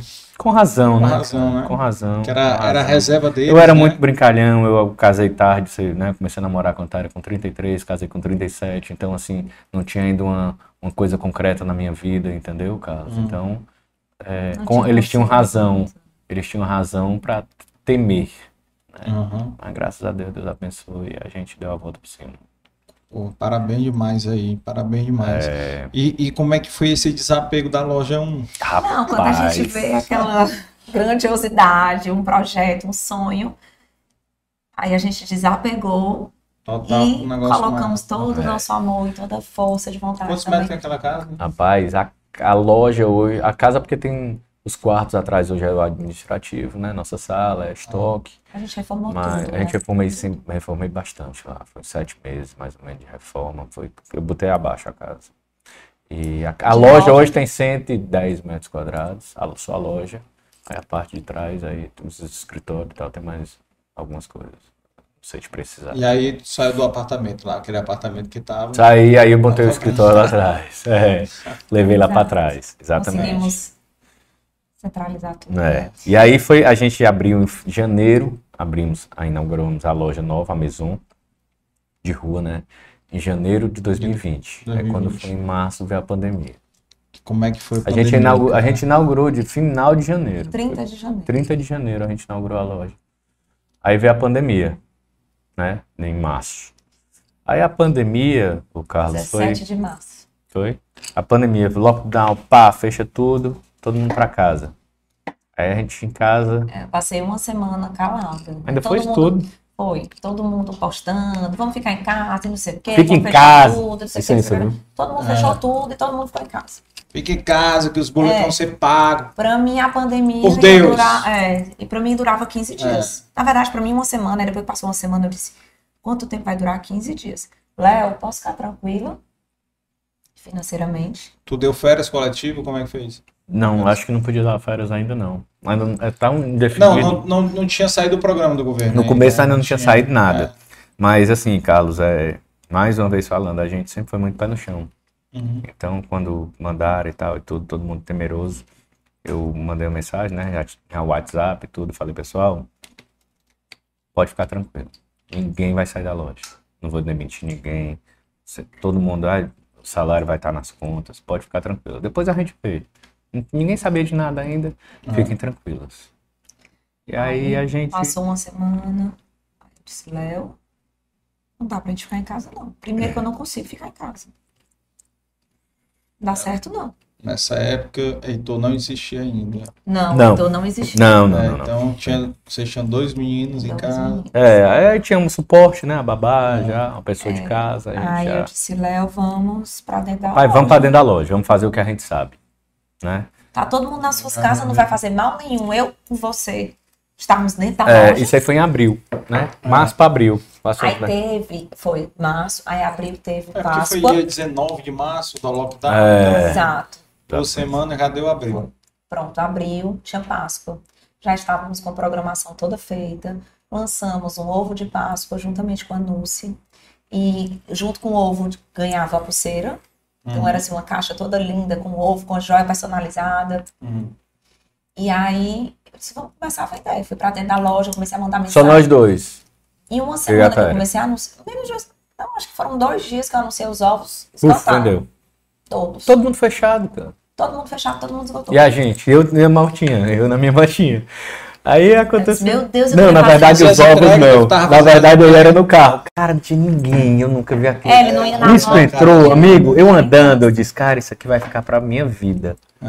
Eu andando e nada, trânsito, nada. Não, parecia Walking Dead. Nada, né? meu Um amigo. assim meio- Coisa de louco. Coisa de louco. Aí eu comecei a trabalhar, postava no meu Instagram, postava no Instagram da loja. Pessoal, tô aqui. Se vocês quiserem algum presente, a gente- nós estamos entregando. Faça a venda à distância, resolvo tudo pra vocês. Todo mundo assim, muito emotivo, saudoso, querendo presentear. Arrebentou, cara. Foi E aí a gente assim, com vendeu todo, com todo, bem. todo o acontecimento da, da pandemia, mas pro negócio foi muito bom. A gente vendeu bastante. Muito. E aí, as vendedoras todas em casa, né? E só nós dois lá dentro. Então o pessoal pedia muito presente, muito presente. Às vezes eu tava domingo almoçando, aí a pessoa mandava WhatsApp, tem presente, não sei o quê. Eu já tinha já um monte de foto no meu celular. Aí eu começava a mandar já de casa. né? E aí, não, mas eu queria para agora. Eu disse, leva, vamos parar que já almoçar, vamos lá pra loja. Às vezes era uma venda de cento e poucos reais, mas para mim, a importância que eu dava para aquela venda Uhum. é enorme, porque a pessoa tá lembrando da Lavi, a pessoa vai dar Lavi para outra pessoa. Então, Uhum. sabe quando você valoriza tudo? É. Um texto que a pessoa mandava escrever, então eu não só vendia, ainda tinha que escrever a carta, Assinar pela assinar pessoa. pela né? pessoa, tudo. E aí tinham dias que tinham dias que a gente saía com 20 sacolas. Eu tenho 20 foto, a gente deve ter foto, vídeo aí, eu na moto com Era sacola. carro, assim, cheio de sacola. De carro. E eu sempre postava tudo. Disse, gente, Léo, com certeza tem gente que pensa que a gente tá mentindo. Porque eram muitas sacolas. Era muito, eram muitas era muito. entregas. Era muito. Entendeu? Mas era tudo verdade. E era muito Não próximo. era fake news, Não né, era fake pessoal? news, era realidade. De jeito nenhum. E aí muitas mensagens das, das clientes, ó, é, tô achando muito bacana o seu trabalho, tá ganhando um cliente fiel, pela sua disponibilidade, pela sua atenção, por você entregar, por tudo. Legal. Então foi muito bom. Foram duas, é, e a tranquilidade assim que eu tive da minha parte, Hum. que eu falei para você, que eu falei para as vendedoras e fornecedores também. Eu liguei para cada um e disse: olha, pode, pode ficar despreocupado. Como foi postergando, né? Ah, mais 15 dias, mais não sei quanto, foi dois, três meses, né? É. E eu falei: olha, na, na primeira semana eu liguei para elas, eu liguei para os fornecedores da gente e disse: fique tranquilo. Todos, o que você tiver de cheque, até porque é coisa pequena, são dois, três meses, como a gente trabalha muito com ouro, então não tem essa elasticidade. Eu Não, é pago, é tudo- tudo antecipado, na verdade, às Uhum. vezes. E aí, para quem tinha assim, eu falei, olha, pode contar com o meu cheque e tal, pode depositar que vai ser compensado, fique tranquilo. Eles comentaram que a única pessoa, fornecedor, o único cliente que ligou para os fornecedores foi o Léo. Isso cliente de todo o Brasil, né? A única pessoa que ligou para dar uma satisfação e deixar eles despreocupados, Tranquilos. tranquilos. Foi o Léo. É, cara, que legal. Trabalho. É, trabalho, recompensa, né? E aí teve Dia das Mães. Dia das Mães a gente criou uma box, que é uma caixa toda de acrílico, com rosas naturais. Dia das Mães ainda tava no lockdown, né? No lockdown, Dia das né? Mães, namorado. A gente vendeu muito, Vendeu. muito. Namorado tinha acabado de abrir. É, na verdade, nessa época dos namorados, das mães tinha, não ainda, das mães ainda não tinha aberto, mas, Não.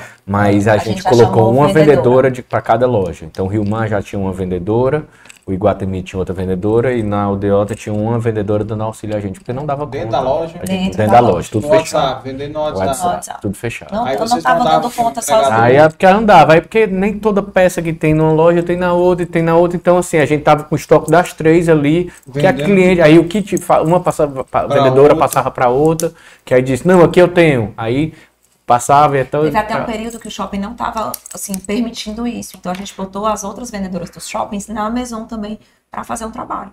Então, assim, a gente, graças a Deus, arrebentamos É. de vender. Quando a gente tinha que dar uma, uma coisa, eu acho que você, não sei se você lembra, a gente tinha que dar uma autorização, Tinha, olha, é vendedora é, é. e tal, e tudo tem que estar... Autori- a autorização de trânsito. Exato, exato. Então, E aí, enfim, resumindo, né? Crescemos na pandemia. Tinha cliente que comprou peça sem ter, verdade. comprou joia sem ter, já para garantir, porque a gente não Foi tinha mesmo. mais. Foi. Então, O mercado de luxo deu muito, o mercado de luxo Riviera de diamantes, bastante. a gente esgotou. Tinha fila, tinha fila a de encomenda. O que tinha e o que não tinha. Tinha A fila de deixava encomenda. pago para garantir, para quando chegasse não correr o risco de não ter. De não ter mais. É impressionante, né, cara? Tá Tinha uma, um- um- uma opção também, que eu me lem- me lembrei agora, era de tu pegar os estoques das lojas e levar pra Maison. Não fez isso, não? Fez Não, isso, porque pra ficar Depois é, movimentando, se as meninas estavam cada uma na uma, tu tá entendendo? Então, é como eu te disse, tem o WhatsApp, aí era muito fácil. Cara, não tem aqui. Aí elas mesmas diziam o que é que tava tendo na loja, o que é que tinha. A cliente, calma, tá querendo isso aqui. Aí no grupo das três lojas. Alguém tem? Aí a outra, e aí, deixa eu ver, tem. Não, aqui não tem. No Iguatemi tem, no Imar. Mas nessa, nessa época aí tu segurou as compras? Ou continuou comprando? Rapaz, segurei porque as fábricas estavam fechadas. Ah. Agora, a agora a nossa oficina estava A pronta. nossa Então, oficina? a personalizada a gente manteve. Manteve. Manteve, manteve. E tinha- porque eles também, os nossos orifes, ficaram preocupados. Ficaram preocupados. Vamos ver de quê? Exatamente. Foi, vão produzir. Exatamente. Então Vamos todo mundo produzir. ganhou.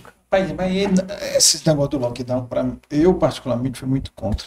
É. Fui muito contra porque, cara, o vendedor de água do sinal, como é que ele vai tirar o sustento dele? Verdade.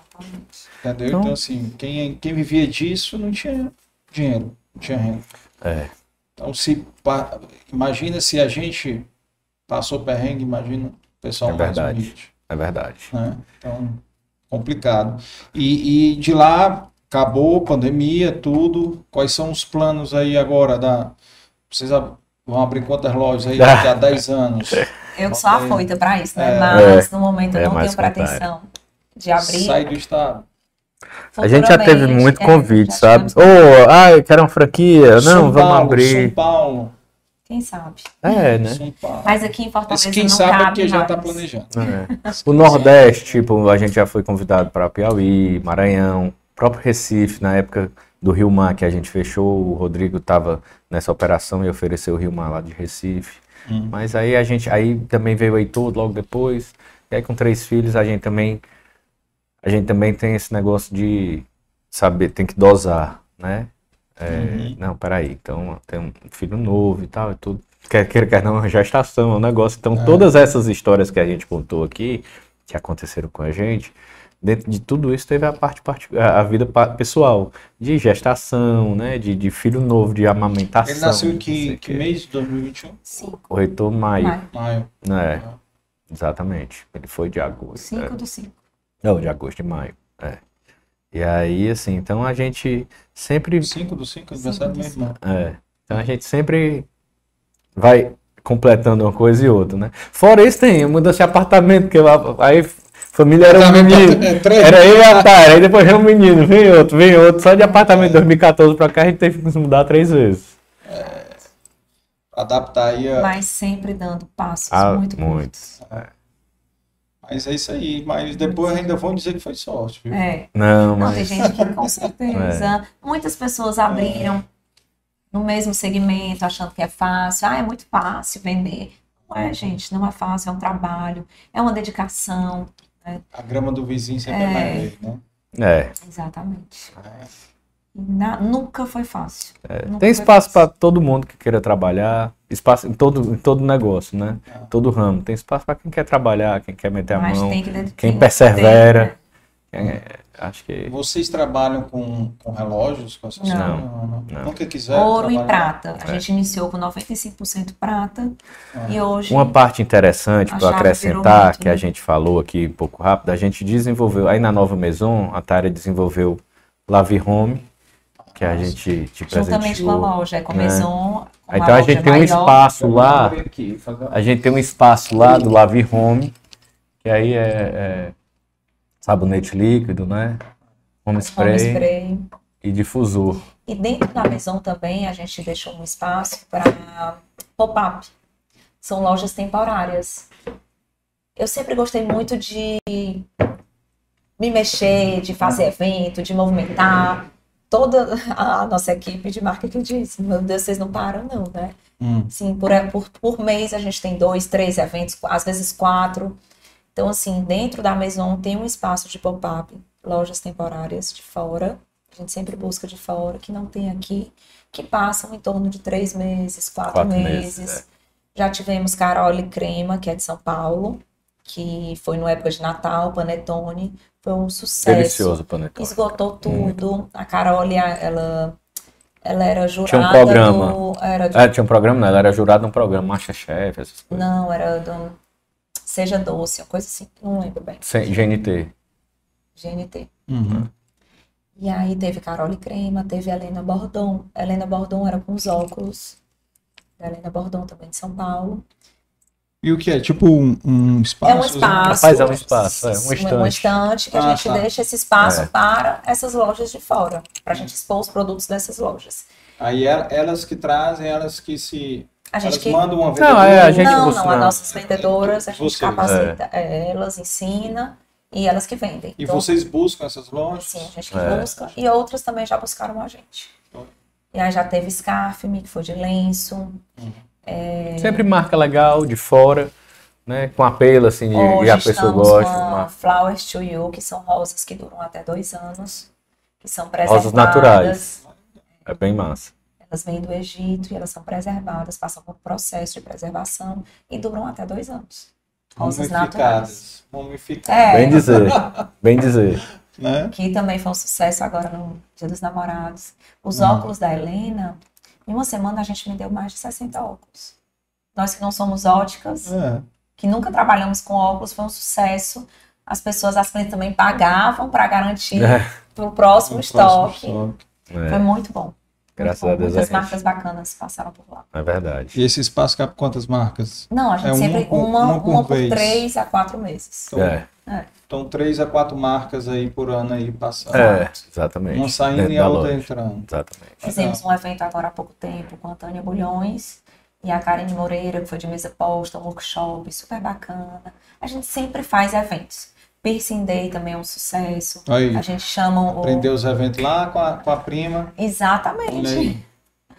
E aí o piercing day, o profissional piercing vai, fura, ele- o profissional ele fura a orelha, é, cartilagem, tudo. A gente faz lá o,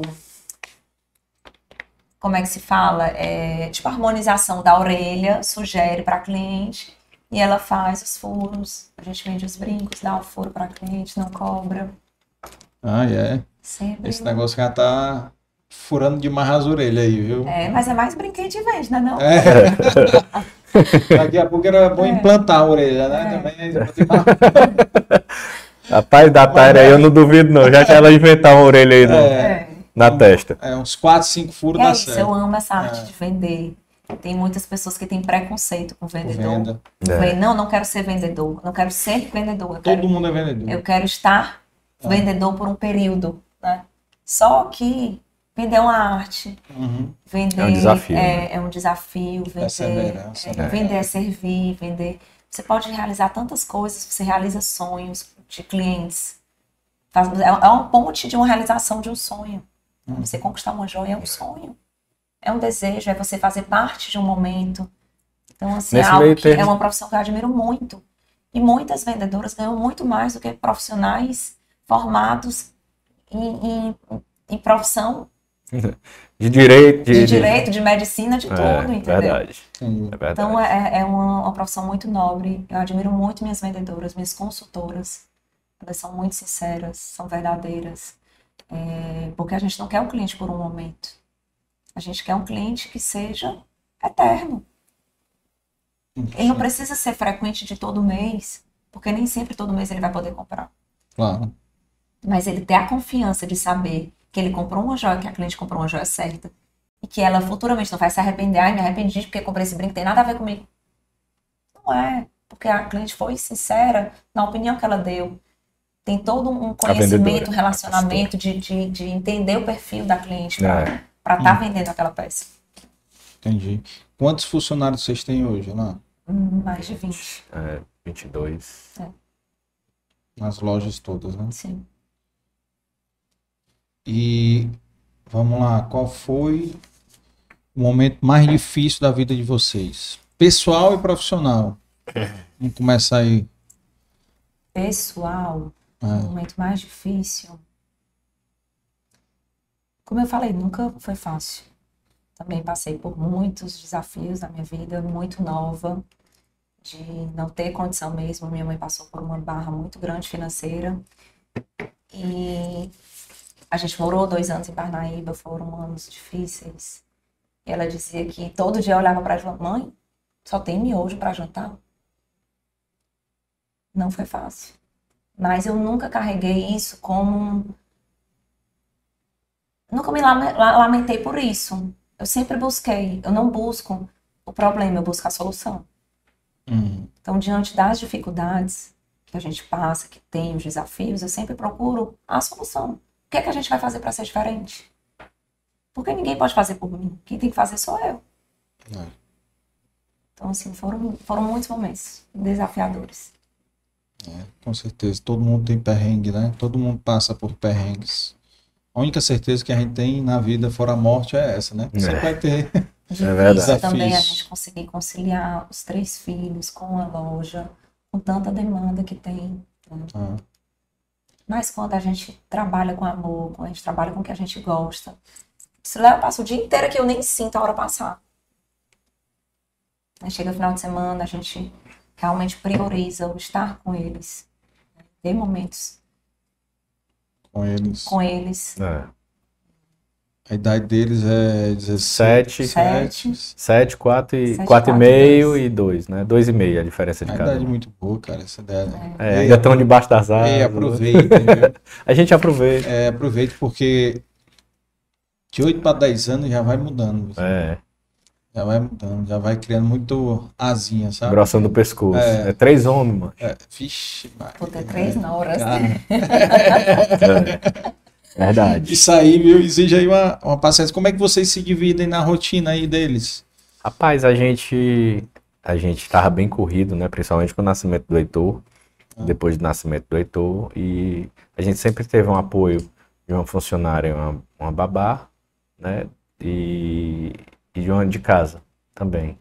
Então, assim, a gente são pessoas também que Que dão suporte em casa, mas. apoio nossa que dão Mas, são por exemplo, suporte. vocês vão deixar no colégio, É, na um vai verdade, buscar. é, na verdade até esse ano era, mas aí como o Álvaro mais velho mudou agora, ele estuda no, ele estudava no Espaço Inteligente, que o Ravi, que é o do meio, tá aí, o Heitor entrou agora, e aí o Álvaro agora teve que sair porque acabou a, a série, não tem mais é, A a Vanessinha série já teve aqui. Qual É. foi o número do episódio? 120. 124. Muito bem. Eu assisti o podcast dela. 124. Ah, E o da Patriciana foi o 141 e o do Honório 143. Eu inverti os dois. Mas olha aí, eu entrei na margem de erro, viu? É, eu falei, De né? Dois pra mais É. ou dois pra menos. É, entrei na E margem. aí, aí o Álvaro agora tá no Cristo. Eu Ah, tava tá. muito corrido, duas escolas. Não, Horários, cansativo. Aí, eu, eu- aí a gente agora tá com Passa apoio de, um- né? de uma quando pessoa. tem dois filhos, é, passa por isso, né? É. Porque você tá num creche ali, o É. o outro vai para outro colégio. E aí agora a gente contratou um, um motorista para nos dar os, os apoios. Ajudar, né? Porque também. Mas é, porque eu tava motorista. Eu, Eu- também, né? Eu e a Taira. Então, às vezes a gente tava aqui com Além você, aí, tudo- puxa, o horário do inglês. Aí volta Não, e eu passei pegar. por alguns aperreios em relação a isso. É, liguei pro Léo, Léo, eu tô aqui numa reunião, eu não consigo buscar o Álvaro. Pede tua mãe. Aí ele ligou pro celular da mãe dele, deu desligado, depois ele esqueceu. Então, quando deu seis horas aqui, eu no meio da reunião com o pessoal de São Paulo, lá no escritório da Lavi, seis e pouca, a tia da escola mandou mensagem no WhatsApp. O Rafi está aqui, a senhora tá Era Rafi, vindo. Eu olhei pro celular, eu caí em prantos. Que horas era pra pegar? Seis, Era para buscar quatro e meia, mais ou menos. Ah, Era mais de Cinco horas, seis quatro e meia, horas. cinco horas, mais de seis horas. Eu comecei a chorar, desesperada. Você não tá. Lá na Vanessinha, embora os meninos são, assim, são de casa de lá, né? Que todo mundo conhece. Não, assim, eles não assim. Sentiam, mas eu espaço, Ele não senti. né? é, é. Eles não sentem, mas eu senti Ah, muito. Eu, eu me culpei demais. Eu comecei a chorar, fui dirigir. Eu cheguei lá em dois minutos. Hum. Comecei a chorar e eu disse: Meu Deus, eu não quero que ele me veja chorando. Mas eu não consegui. Não encontrei, eu eu me abracei, comecei a chorar. Disse, tia, pelo amor de Deus, me desculpa. Ela, eu notei, por isso que eu mandei uma mensagem. Eu disse: Poderia ter mandado antes. Aí expliquei o que aconteceu. Disse, Léo, não. Aí isso já era a segunda vez que tinha acontecido. Eita, tu comeu uma bronca grande, bicho. Deixa eu comer outro pedacinho de peixe aqui pra defender, pior que não. meu- foi- inclusive, foi no dia do aniversário do Rafi. Dia 13 de dezembro. Eu disse, Léo, vamos buscar ele mais cedo. Vamos buscar ele uns três e meia. Foi não. Foi sim, meu irmão tava lá em casa. Aí eu disse, Foi eu aniversário de outro, então. 13 de dezembro a gente tem na aula, então era colônia. É. Não, era aniversário do Ravi, eu tenho certeza. Então, Então era, era colônia. colônia, Aham. não sei. Era colônia e tava no integral. Hum, E tá. aí eu disse, vamos buscar ele mais cedo pra ele curtir. O meu irmão vai lá pra casa com a minha cunhada, minha sobrinha, pra ele curtir em casa. Eu não vou estar em casa, mas ele vai estar em casa. O aniversário aniversariante. Aí Detalhe. Não briguei com, não, não peguei pau com ela. Não, ela ficou sem falar comigo, como é que Mentira. briga? Chegou mesmo, não, ela tem razão. Ela não, Não. falou comigo, mas passou três dias sem falar, não briga. Você briga com quem não Eu fala? não, não meu irmão até comentou, ainda Só bem que está aqui, viu? Tu quiserem. escapou, viu, Léo? Ainda bem que está aqui. Mas, enfim, eu realmente notei que eu não poderia botar uma responsabilidade para minha sogra, que tem mais de 70 anos, para ir buscar a menina, para não sei o quê. A gente resolveu realmente investir no motorista e conseguir ficar mais tempo. O motorista foi depois dessa. Foi. É, foi agora, no começo em do ano, janeiro. em janeiro. Ei, eu vou te consolar aí uma coisa, certo? Todo mundo disse que já passou por isso. Mas Eu passei por muito. Eu, eu estava no Santo Inácio, eu, macho, eu passo em frente ao Santo Inácio, eu ficava sentado. É, Pois é, foi eu eu estudei no Santo Inácio também. Eu também. E lá no Santo Inácio, a minha mãe me esqueceu muito. Mas era tarde? Era tarde, eu estudava É, tarde. E a gente tinha que ir lá para Esbarro do Moreira. Era- e Não, ficava à noite, mano. Ficava jogando bola até, até ficar só com o porteiro. Era. Porque ela, ela realmente esquecia bastante, com É. certa frequência. Esqueci que quando eu ia tivesse, pro ideal. Ia, É. O ideal tinha um esporte, né? Saia do Deixava no colégio, esporte. no esporte. Aí era pra pegar, tipo, sei lá, 7 horas. 10 horas da noite chegava lá. Não, bicho, mas assim, a, a questão é Quando engraçada. é filho nosso, talvez a gente. Não, os meninos têm um É schedule, isso. O motorista tem o schedule, a Taira tem, É. eu tenho foto do schedule dele da semana, porque aí Porque daí- muitas é inglês, é, um outro faz É. tênis, aí o outro vai pra não sei aonde, o outro faz futebol. Narração, piano, inglês, tudo. É, Tem que encher o tempo mesmo desses meninos. Pra, rapaz, é. ó, pra não ficarem num. Celular. É, celular, tablet, exatamente, né? exatamente. Muita, assi, ah, assista um episódio do Instituto de Me Cuida, tá? Vale a pena. Demetrio Gereissati, Legal. da SJ, falando do, do, do que aconteceu com o filho dele, né? O Jimmy. Eu acho que tu lembra dessa história, não? Não, Jogando aqueles jogos perigosos, sei. certo? Vale a pena. Quem tem filho, principalmente para quem tem filho, Qual jogo? criança, adolescente. Qual jogo? Aqueles jogos de tiro, de tiro. Ah. Não, não, não. não. É jogo de, de é, desafios. Ah, cara, horrível isso. Desafios, cara. Horrível. Desafio na Cara, isso é internet ridículo, que tinha. Isso é A fogo, pessoa, né? Pronto, o filho dele faleceu por causa Não disso. sabia. Também. É. Caramba. E, e foi em 2014 isso. É. Aí ele montou o instituto. Poxa vida. E hoje ele trabalha contra é, muito produtor de conteúdo que faz isso. Ele entra né, na justiça para derrubar Entendi. os vídeos desses Tem caras. que ser, cara. Entendeu? Tem que ser. Então, assim, entra legal, contra o que YouTube, trabalho legal, entra né? contra o Facebook. Que ele tá fazendo contra- agora pelos é, outros. Pelos outros, foi Né? muita coisa. Muita coisa. É que nem episódio, a- Quem é pai, quem é mãe, é É. obrigado a assistir esse episódio dele. É que nem a Associação Anjo Rafael, também é muito bonito para quem tiver a oportunidade. A gente conhece um trabalho É. seríssimo que, que eles fazem lá. Anjo Rafael. Bacana, bacana. Já, já, já ouvi falar bem demais. Agora teus perrengues aí, teu momento Rapaz, mais meu- difícil, pessoal e profissional. O meu difícil é como eu te disse, né? Eu acho que. Pessoal, já sei era- que as broncas, comer as broncas depois de esquecer o Na verdade, a gente. É, é, eu aprendi muito com. Não vou dizer com, com os erros, né?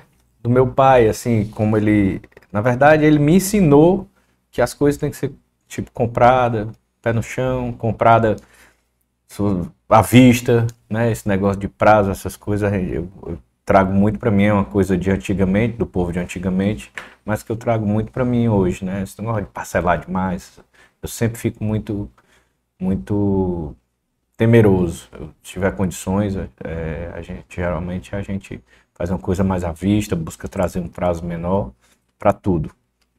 E então foi essa questão, né? Quando a gente, para mim, Passou na infância, quando eu vi infância. que realmente o negócio não era, eu, eu tinha crescido, Tá nascido e crescido até uma certa idade com as facilidades que não enxergava e quando vi o negócio apertando, então foi uma, uma- foi muito apertado para mim. E a outra foi a questão do, de quando realmente eu fiquei desempregado, né? Que eu falei aqui que quando a Nobre eu voltou Fechou. e ela tinha fechado as portas e eu fiquei sem saber o que fazer. E aí eu botei na cabeça de que eu ia fazer alguma outra coisa, ia sair desse ramo, porque realmente eu não eu não não não era para mim, eu não ia conseguir crescer eh, dessa forma. E depender de terceiros, né, cara? Porque representante depende É, de exatamente. terceiros, E né? a questão é que a- a- as empresas, as representadas, cada vez mais elas vinham afunilando Afunilando. mais, sabe, apertando mais o vendedor, o representante. Então nem toda empresa tem esse olhar para o representante. E Uhum. aí é, é, diminuir a comissão, os, os supermercados apertavam muito a margem deles, então geralmente caía para cima da comissão, Uhum. né? E enfim, e aí para depender deles é como você disse, Eu preferi trilhar meu caminho. Sempre soube que, que eu ia fazer um, um. Eu sempre soube que eu tinha condições pessoais, eu tinha zelo pelo que era dos outros, então que eu teria, na oportunidade que a gente teve de criar marca, eu ia ter. E graças a Deus eu acho Um que eu tenho esse zelo pela marca, pelo negócio, por, sempre nesse propósito de pé no chão, de, sei lá, de investir, de gastar metade do que eu, te- do que eu posso, entendeu? E de sempre ter esse pé no chão para que a gente não, não atropele as coisas, não precise, não precise passar novamente por, por um aperto desse. Bacana, Né? A bacana, gente cara. Aprendizado, né, cara? Aprendizado. Tudo, tudo na vida é aprendizado. A É. gente aprende com. As- aprende principalmente com os tombos, né? É, a gente, é, por essa, essa, essa questão da Taira aí, de sempre puxar, de sempre inovar, o Carlos, a, a Lavi, à frente da Lavi, você perguntou, eu vou ser honesto com você, a gente nunca, nunca teve um grande aperto, não. não.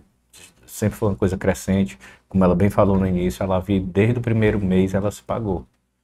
11 anos, né? 13. 13? 13 anos. 2000. Vai fazer em É, agosto. 2010, é. Fazer em 2010. agosto, né? 13 anos. Então, assim, sempre foi uma, uma, uma empresa idônea. Eu nunca, cara, eu nunca paguei um aluguel atrasado. Eu nunca mandei um cheque sem fundo. Assim, foi realmente coisa pensada, trabalhada, é, zelosa, sempre com zelo demais com a marca. E esse começo de vocês fez, fez toda a diferença, viu? De vocês reinvestirem, né? É, De com certeza, poder- com fez certeza. toda a diferença de poder capitalizar o negócio, É. né? Porque não tinha capital, não tinha É. dinheiro para começar o negócio. E, foi, e era difícil de verdade, porque você imagina hoje uma pessoa te ligar e dizer, cara, vem aqui na minha empresa, vem conhecer aqui, eu, chegou uns produtos novos, né? Então era, era dessa forma, era na confiança, acreditando que tinha chegado algo legal, algo bacana. O início foi assim, não foi fácil. E mais que não deu suporte, para numa pandemia, a gente olhar um para o outro e dizer, vamos para dentro, a gente sabe fazer, a gente já fez uma vez, por que, que a gente não faz de novo? Uhum. E aí, é, numa pandemia que todo mundo, que a grande maioria reclamou, é, né, sentiu um aperto, a gente cresceu. baque. É. A gente cresceu. Então, cresceu de verdade. Eu vendi mais na pandemia de 2020 do que no período da pandemia do que no período que não foi pandemia, Foi em 2019. Olha aí. Então, eu vendi mais. Eu cresci de verdade. Nós crescemos de verdade na empresa. Que é, foi difícil isso, né? Muita gente. É. É, segmentos, né? Porque o segmento de vocês é muito nichado, né? É, mas eu, eu vou ser honesto com você. Não é só o segmento. Eu acho que é a vontade. Não, claro, faz toda De a quê? diferença, né? Porque Vontade não só a gente vendendo joias, a Tyra, ai, vamos fazer um box. Então, se uma pessoa que nunca não trabalhasse de É. reinventar, uma pessoa que quisesse fazer um box naquele período e depois fomos copiados, mas uma pessoa que fizesse um box de acrílico, não sei o que, botasse umas rosas para vender, tinha vendido. Tá entendendo? Entendi. Contato Instagram, direto com contato. distribuidora para comprar flores. A minha funcionária de casa foi também na Lavi para poder ajudar a montar as boxes. Eram tantas que a gente Nossa. precisava de mãos De, de pessoas. de pessoas ajudando. É. E como não, não podia, né? Não podia todo mundo, então a gente É. meteu a mão na massa mesmo. E, amigo, se for preciso varrer a loja, eu tô lá para varrer. Do jeito Ele que limpa ar-condicionado, viu? Por muitas vezes. É. É. Eu- E só, a Taira só não pode varrer, né? Não, é. Ela não sabe. Mas se soubesse, ela faria. Ela faria, Deixa né? ela fazer as coisas que ela sabe É. fazer bem feito. E eu, cara, que eu confio na minha limpeza.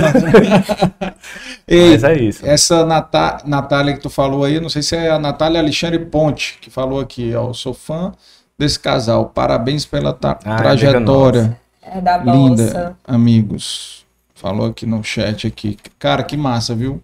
Parabéns demais aí pela história de vocês aí, muito sucesso. Daqui a 20 anos, né? Álvaro, Ravi e Heitor aí vão estar aí trilhando a carreira profissional deles aí, muito Legal. provavelmente aí casando aí e vendo aí o filme de vocês, vendo aí a história que vocês construíram e que inspire, né? Inspire. Cara, o melhor feedback que eu tive até hoje aqui de convidado foi do Deda, do Moleskine, né? Que foi exatamente ter inspirado um filho, uma filha, É. né? Então, você inspirar, o nosso propósito é inspirar as pessoas que estão assistindo, ouvindo a gente Com certeza. né? Agora, você inspirar um mês depois do episódio dele, eu tava no Giz, ele chamou, tava com os amigos, aí ele chamou pra. Casané, vem cá, diz aí, Deda. Cara, queria te agradecer. O que foi, homem? O que que eu fiz? Cara, deixa eu te dizer. Fazia um tempo que eu chamava minha filha pra vir comigo aqui trabalhar, ela não queria vir. Cara, depois que ela assistiu o podcast, ela vem todo dia. É massa. Entendeu? Então, por exemplo, teus filhos, quando souberem que tu passou perrengue com a tua mãe, com a avó deles, comeu miojo, né, durante muito tempo, né, que teve esses perrengues, eles vão valorizar mais. Né? É. Tem que só dizer pra eles o que é miojo. Ah, hoje é, hoje é lamen. É, lamen. Ah, ele gosta de Lamen. Não existe miojo, mas ele gosta de É. lamen por causa do Naruto, né? É, tem É, porque desenho. um personagem aí esse japonês. Com 22 anos, É. com 20, 21, eles vão gostar, né? Também 17, 18, não sei qual era a idade que tu tinha, mas. Inclusive, agradecer minha mãe também.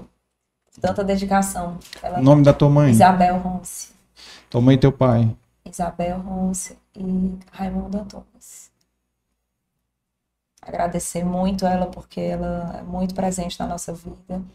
Ajuda muito a gente com os nossos filhos. nas As duas, viagens, né? As duas, na verdade. É, as duas avós, claro, mas Uhum. a minha, porque ela, por ser solteira, ela vai para dentro da nossa casa e fica lá o período que for, enquanto a gente viaja para trabalho. Hum, é bom. Suporte para dos avós é, é importante. É, quem, quem tem quem tem esse essa oportunidade é bom para você para dar uma segurança, né, dos filhos estarem com pessoas que você confia, obviamente, e também é bom para eles. O convívio. Eles são loucos pela boinha. Convívio com os netos, né? Convívio com, com Hum. que passa ligeiro demais, cara. Passa Passa. ligeiro demais. Ligeiro demais. Muito rápido. É. E tem aqui uma lembrancinha aqui para vocês. Primeiro que esse, esse biscoito aqui vai pro Álvaro, né? Pro Ravi. Rapaz, os meninos são igual a formiga. Obrigado. Você já conhece, já já, entendem o que é bom, viu? entende, né? Já conheço. E aqui Podem uma, ver. uma caneca nossa Ô, aqui para vocês, né? Do Dei Valor Flix. Olha aí, ó. Obrigada. Já para vocês, Com quero ver depois vocês usando lá no, no escritório de Com vocês. certeza. Ó, Legal. Eu, O eu... do Valor Flix agora é com frase dos convidados, viu? Ah, que legal, É, com cara. as frases dos convidados agora. Olha, eu peguei do Honório. Ah. Quem não acredita, não realiza. Peraí, desculpa. Deixa eu ver. Cadê o? Rapaz, eu tô. Eu, eu tive 47, né? Eu tive que, eu tive que entrar nisso. Dá uma recalchutada. Quem não acredita, não realiza. Só acreditando e não preparando também não realiza. O parceiro é o terceiro vértice. É, o, o Honório ele tem uma história muito legal, né? E aí, é porque o que, que ele falou nessa frase foi exatamente de não adianta você só acreditar sem fazer. Sem fazer. E aí vocês acabaram de provar aqui com a história de vocês também, né? Eu queria. Deixa eu. Ah, você vai ler aí Não, da pode. pessoa. Eu queria te acrescentar, Carlos, que eu, eu fiz um. Uma vez eu fiz um comentário, eu estava tão motivado assim na, na loja, de final de ano, todo final de ano a gente faz. A gente comemora o ano, né? E com as funcionárias e tudo, premia, premia eh, as, as, os destaques, né? Todas, assim, a gente tem uma rotatividade muito pouco de funcionário, porque é, realmente a gente trata como uma família. Uma vez eu fiz um comentário, uma gerente minha eh, me chamou a atenção, que eu nem saiu tão assim.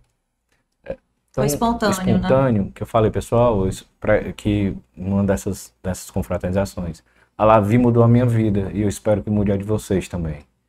E todo ano a gente ouve, ó, mudou a minha. Mudou a minha.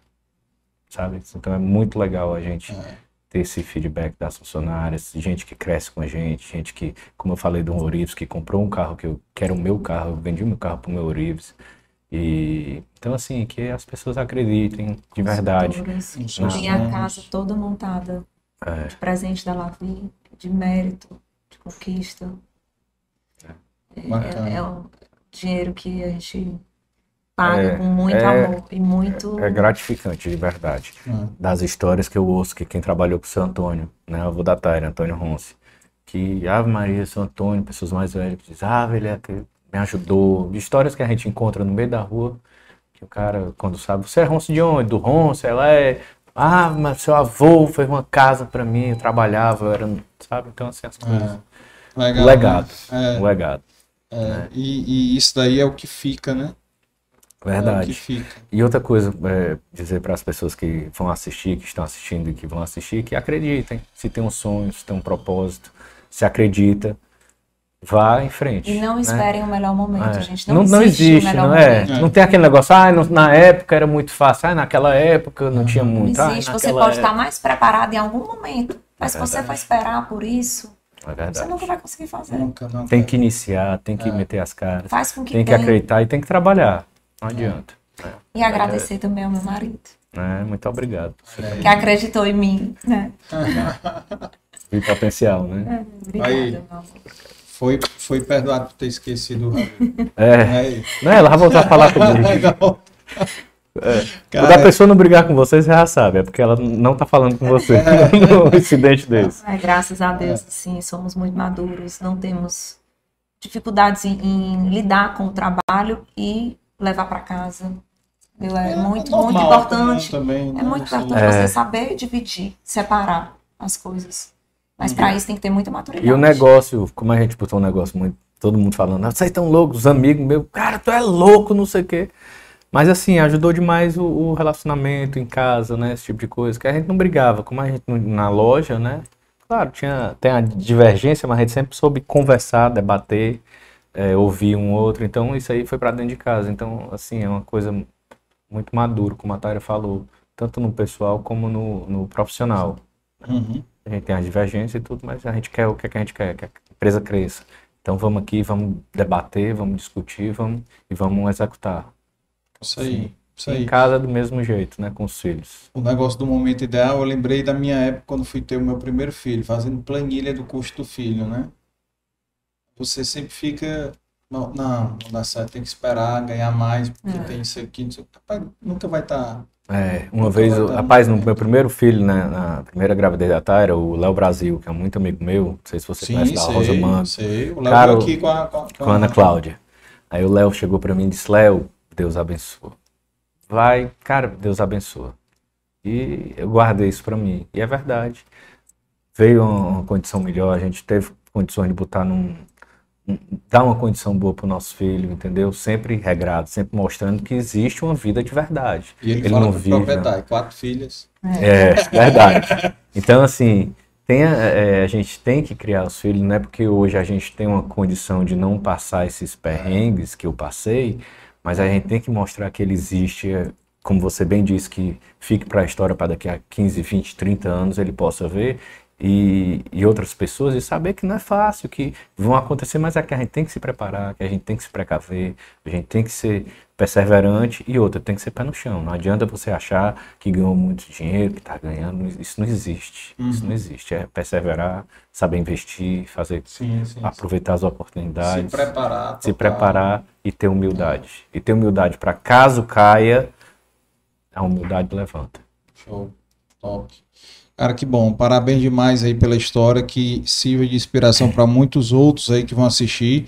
E para quem está assistindo a gente, não esquecer de fazer a inscrição né, no canal, se inscrever no canal, dar o like, seguir aí no Spotify, quem está no Spotify, compartilhar, deixa o comentário né, de quem está assistindo aí. Deixa o comentário aqui quem já comeu miojo. né? Quem já comeu miojo. ou Quem, quem, quem comeu feijão? Com Brasil Feijão, picado, é. nobre, quem Pobre. Então já deixa o comentário o que, que acharam do feijão. É. Se o E quem feijão- é cliente da Lavi E que, também, eu já né? ia dizer, quem é, e principalmente por os clientes da Lavi. Quem são os clientes da Lavi mais do que nunca, né? E a- agradecer aqui os nossos parceiros aqui, patrocinadores, né? O Dei Valor Flix, Bespar, Biscoitos Brié, La Maison em Casa, Inove Comunicação, Insight, a Maimarca, W7 Design e os nossos apoiadores sociais aí. Lembrando que Dei Valor Podcast é uma produção Dei Valor Produções, né? E agradecer aqui o Juan e a Larissa aqui e agradecer demais vocês e que vocês possam crescer mais ainda. Agora, os funcionários da Lavi tem que assistir esse episódio. Tem, Tem que assistir para eles conhecerem, porque muitas histórias contadas aqui eles não sabem. é verdade.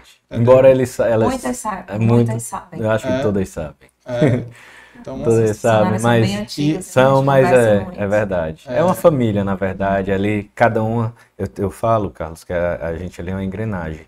Eu sou proprietário, a área comercial, eu sou proprietário administrador, mas eu não estaria ali se eu não tivesse a, a, a Vânia do financeiro, se eu não tivesse a Luana do, do, do- do cadastro, das coisas. Então, assim, todo mundo tem uma função, é engrenagem. engrenagem, Não adianta tá faltando um. Então todo mundo da Tati que, que, que, que é copeira lá da loja, que, que serve as pessoas. Então, assim, é uma engrenagem.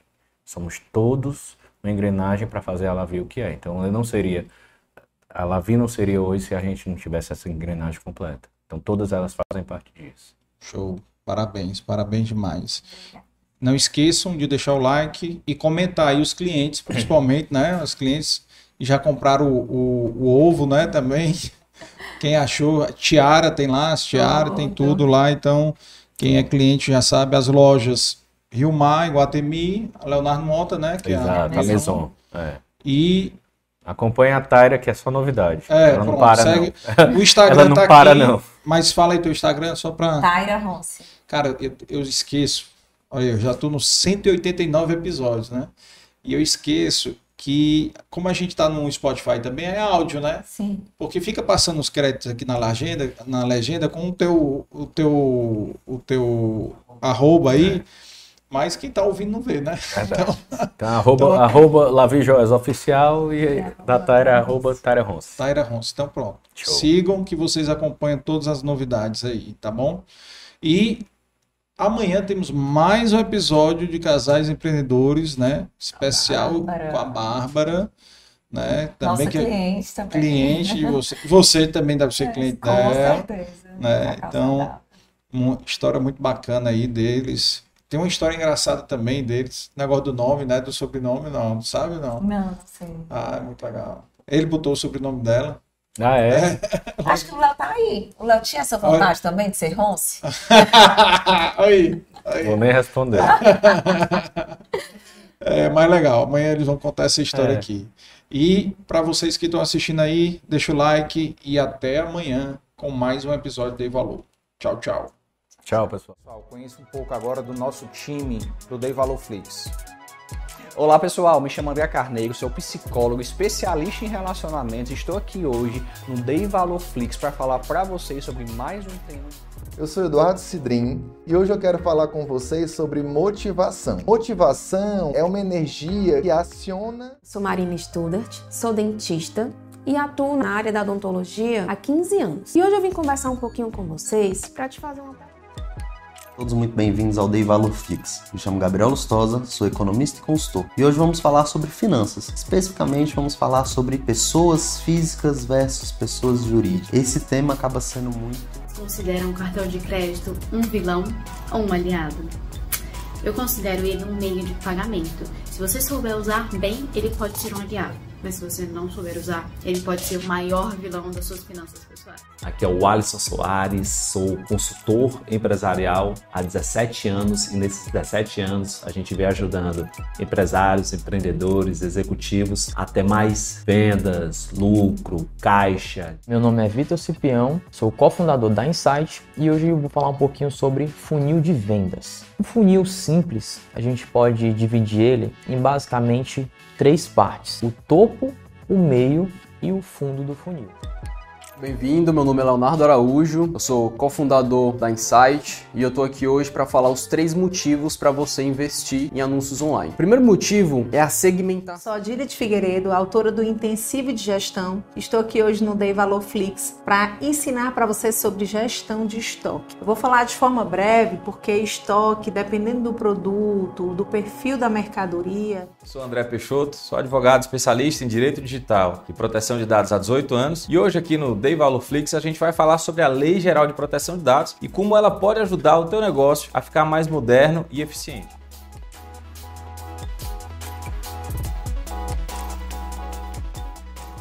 Venha conhecer esse mundo do Dei Valor Flix.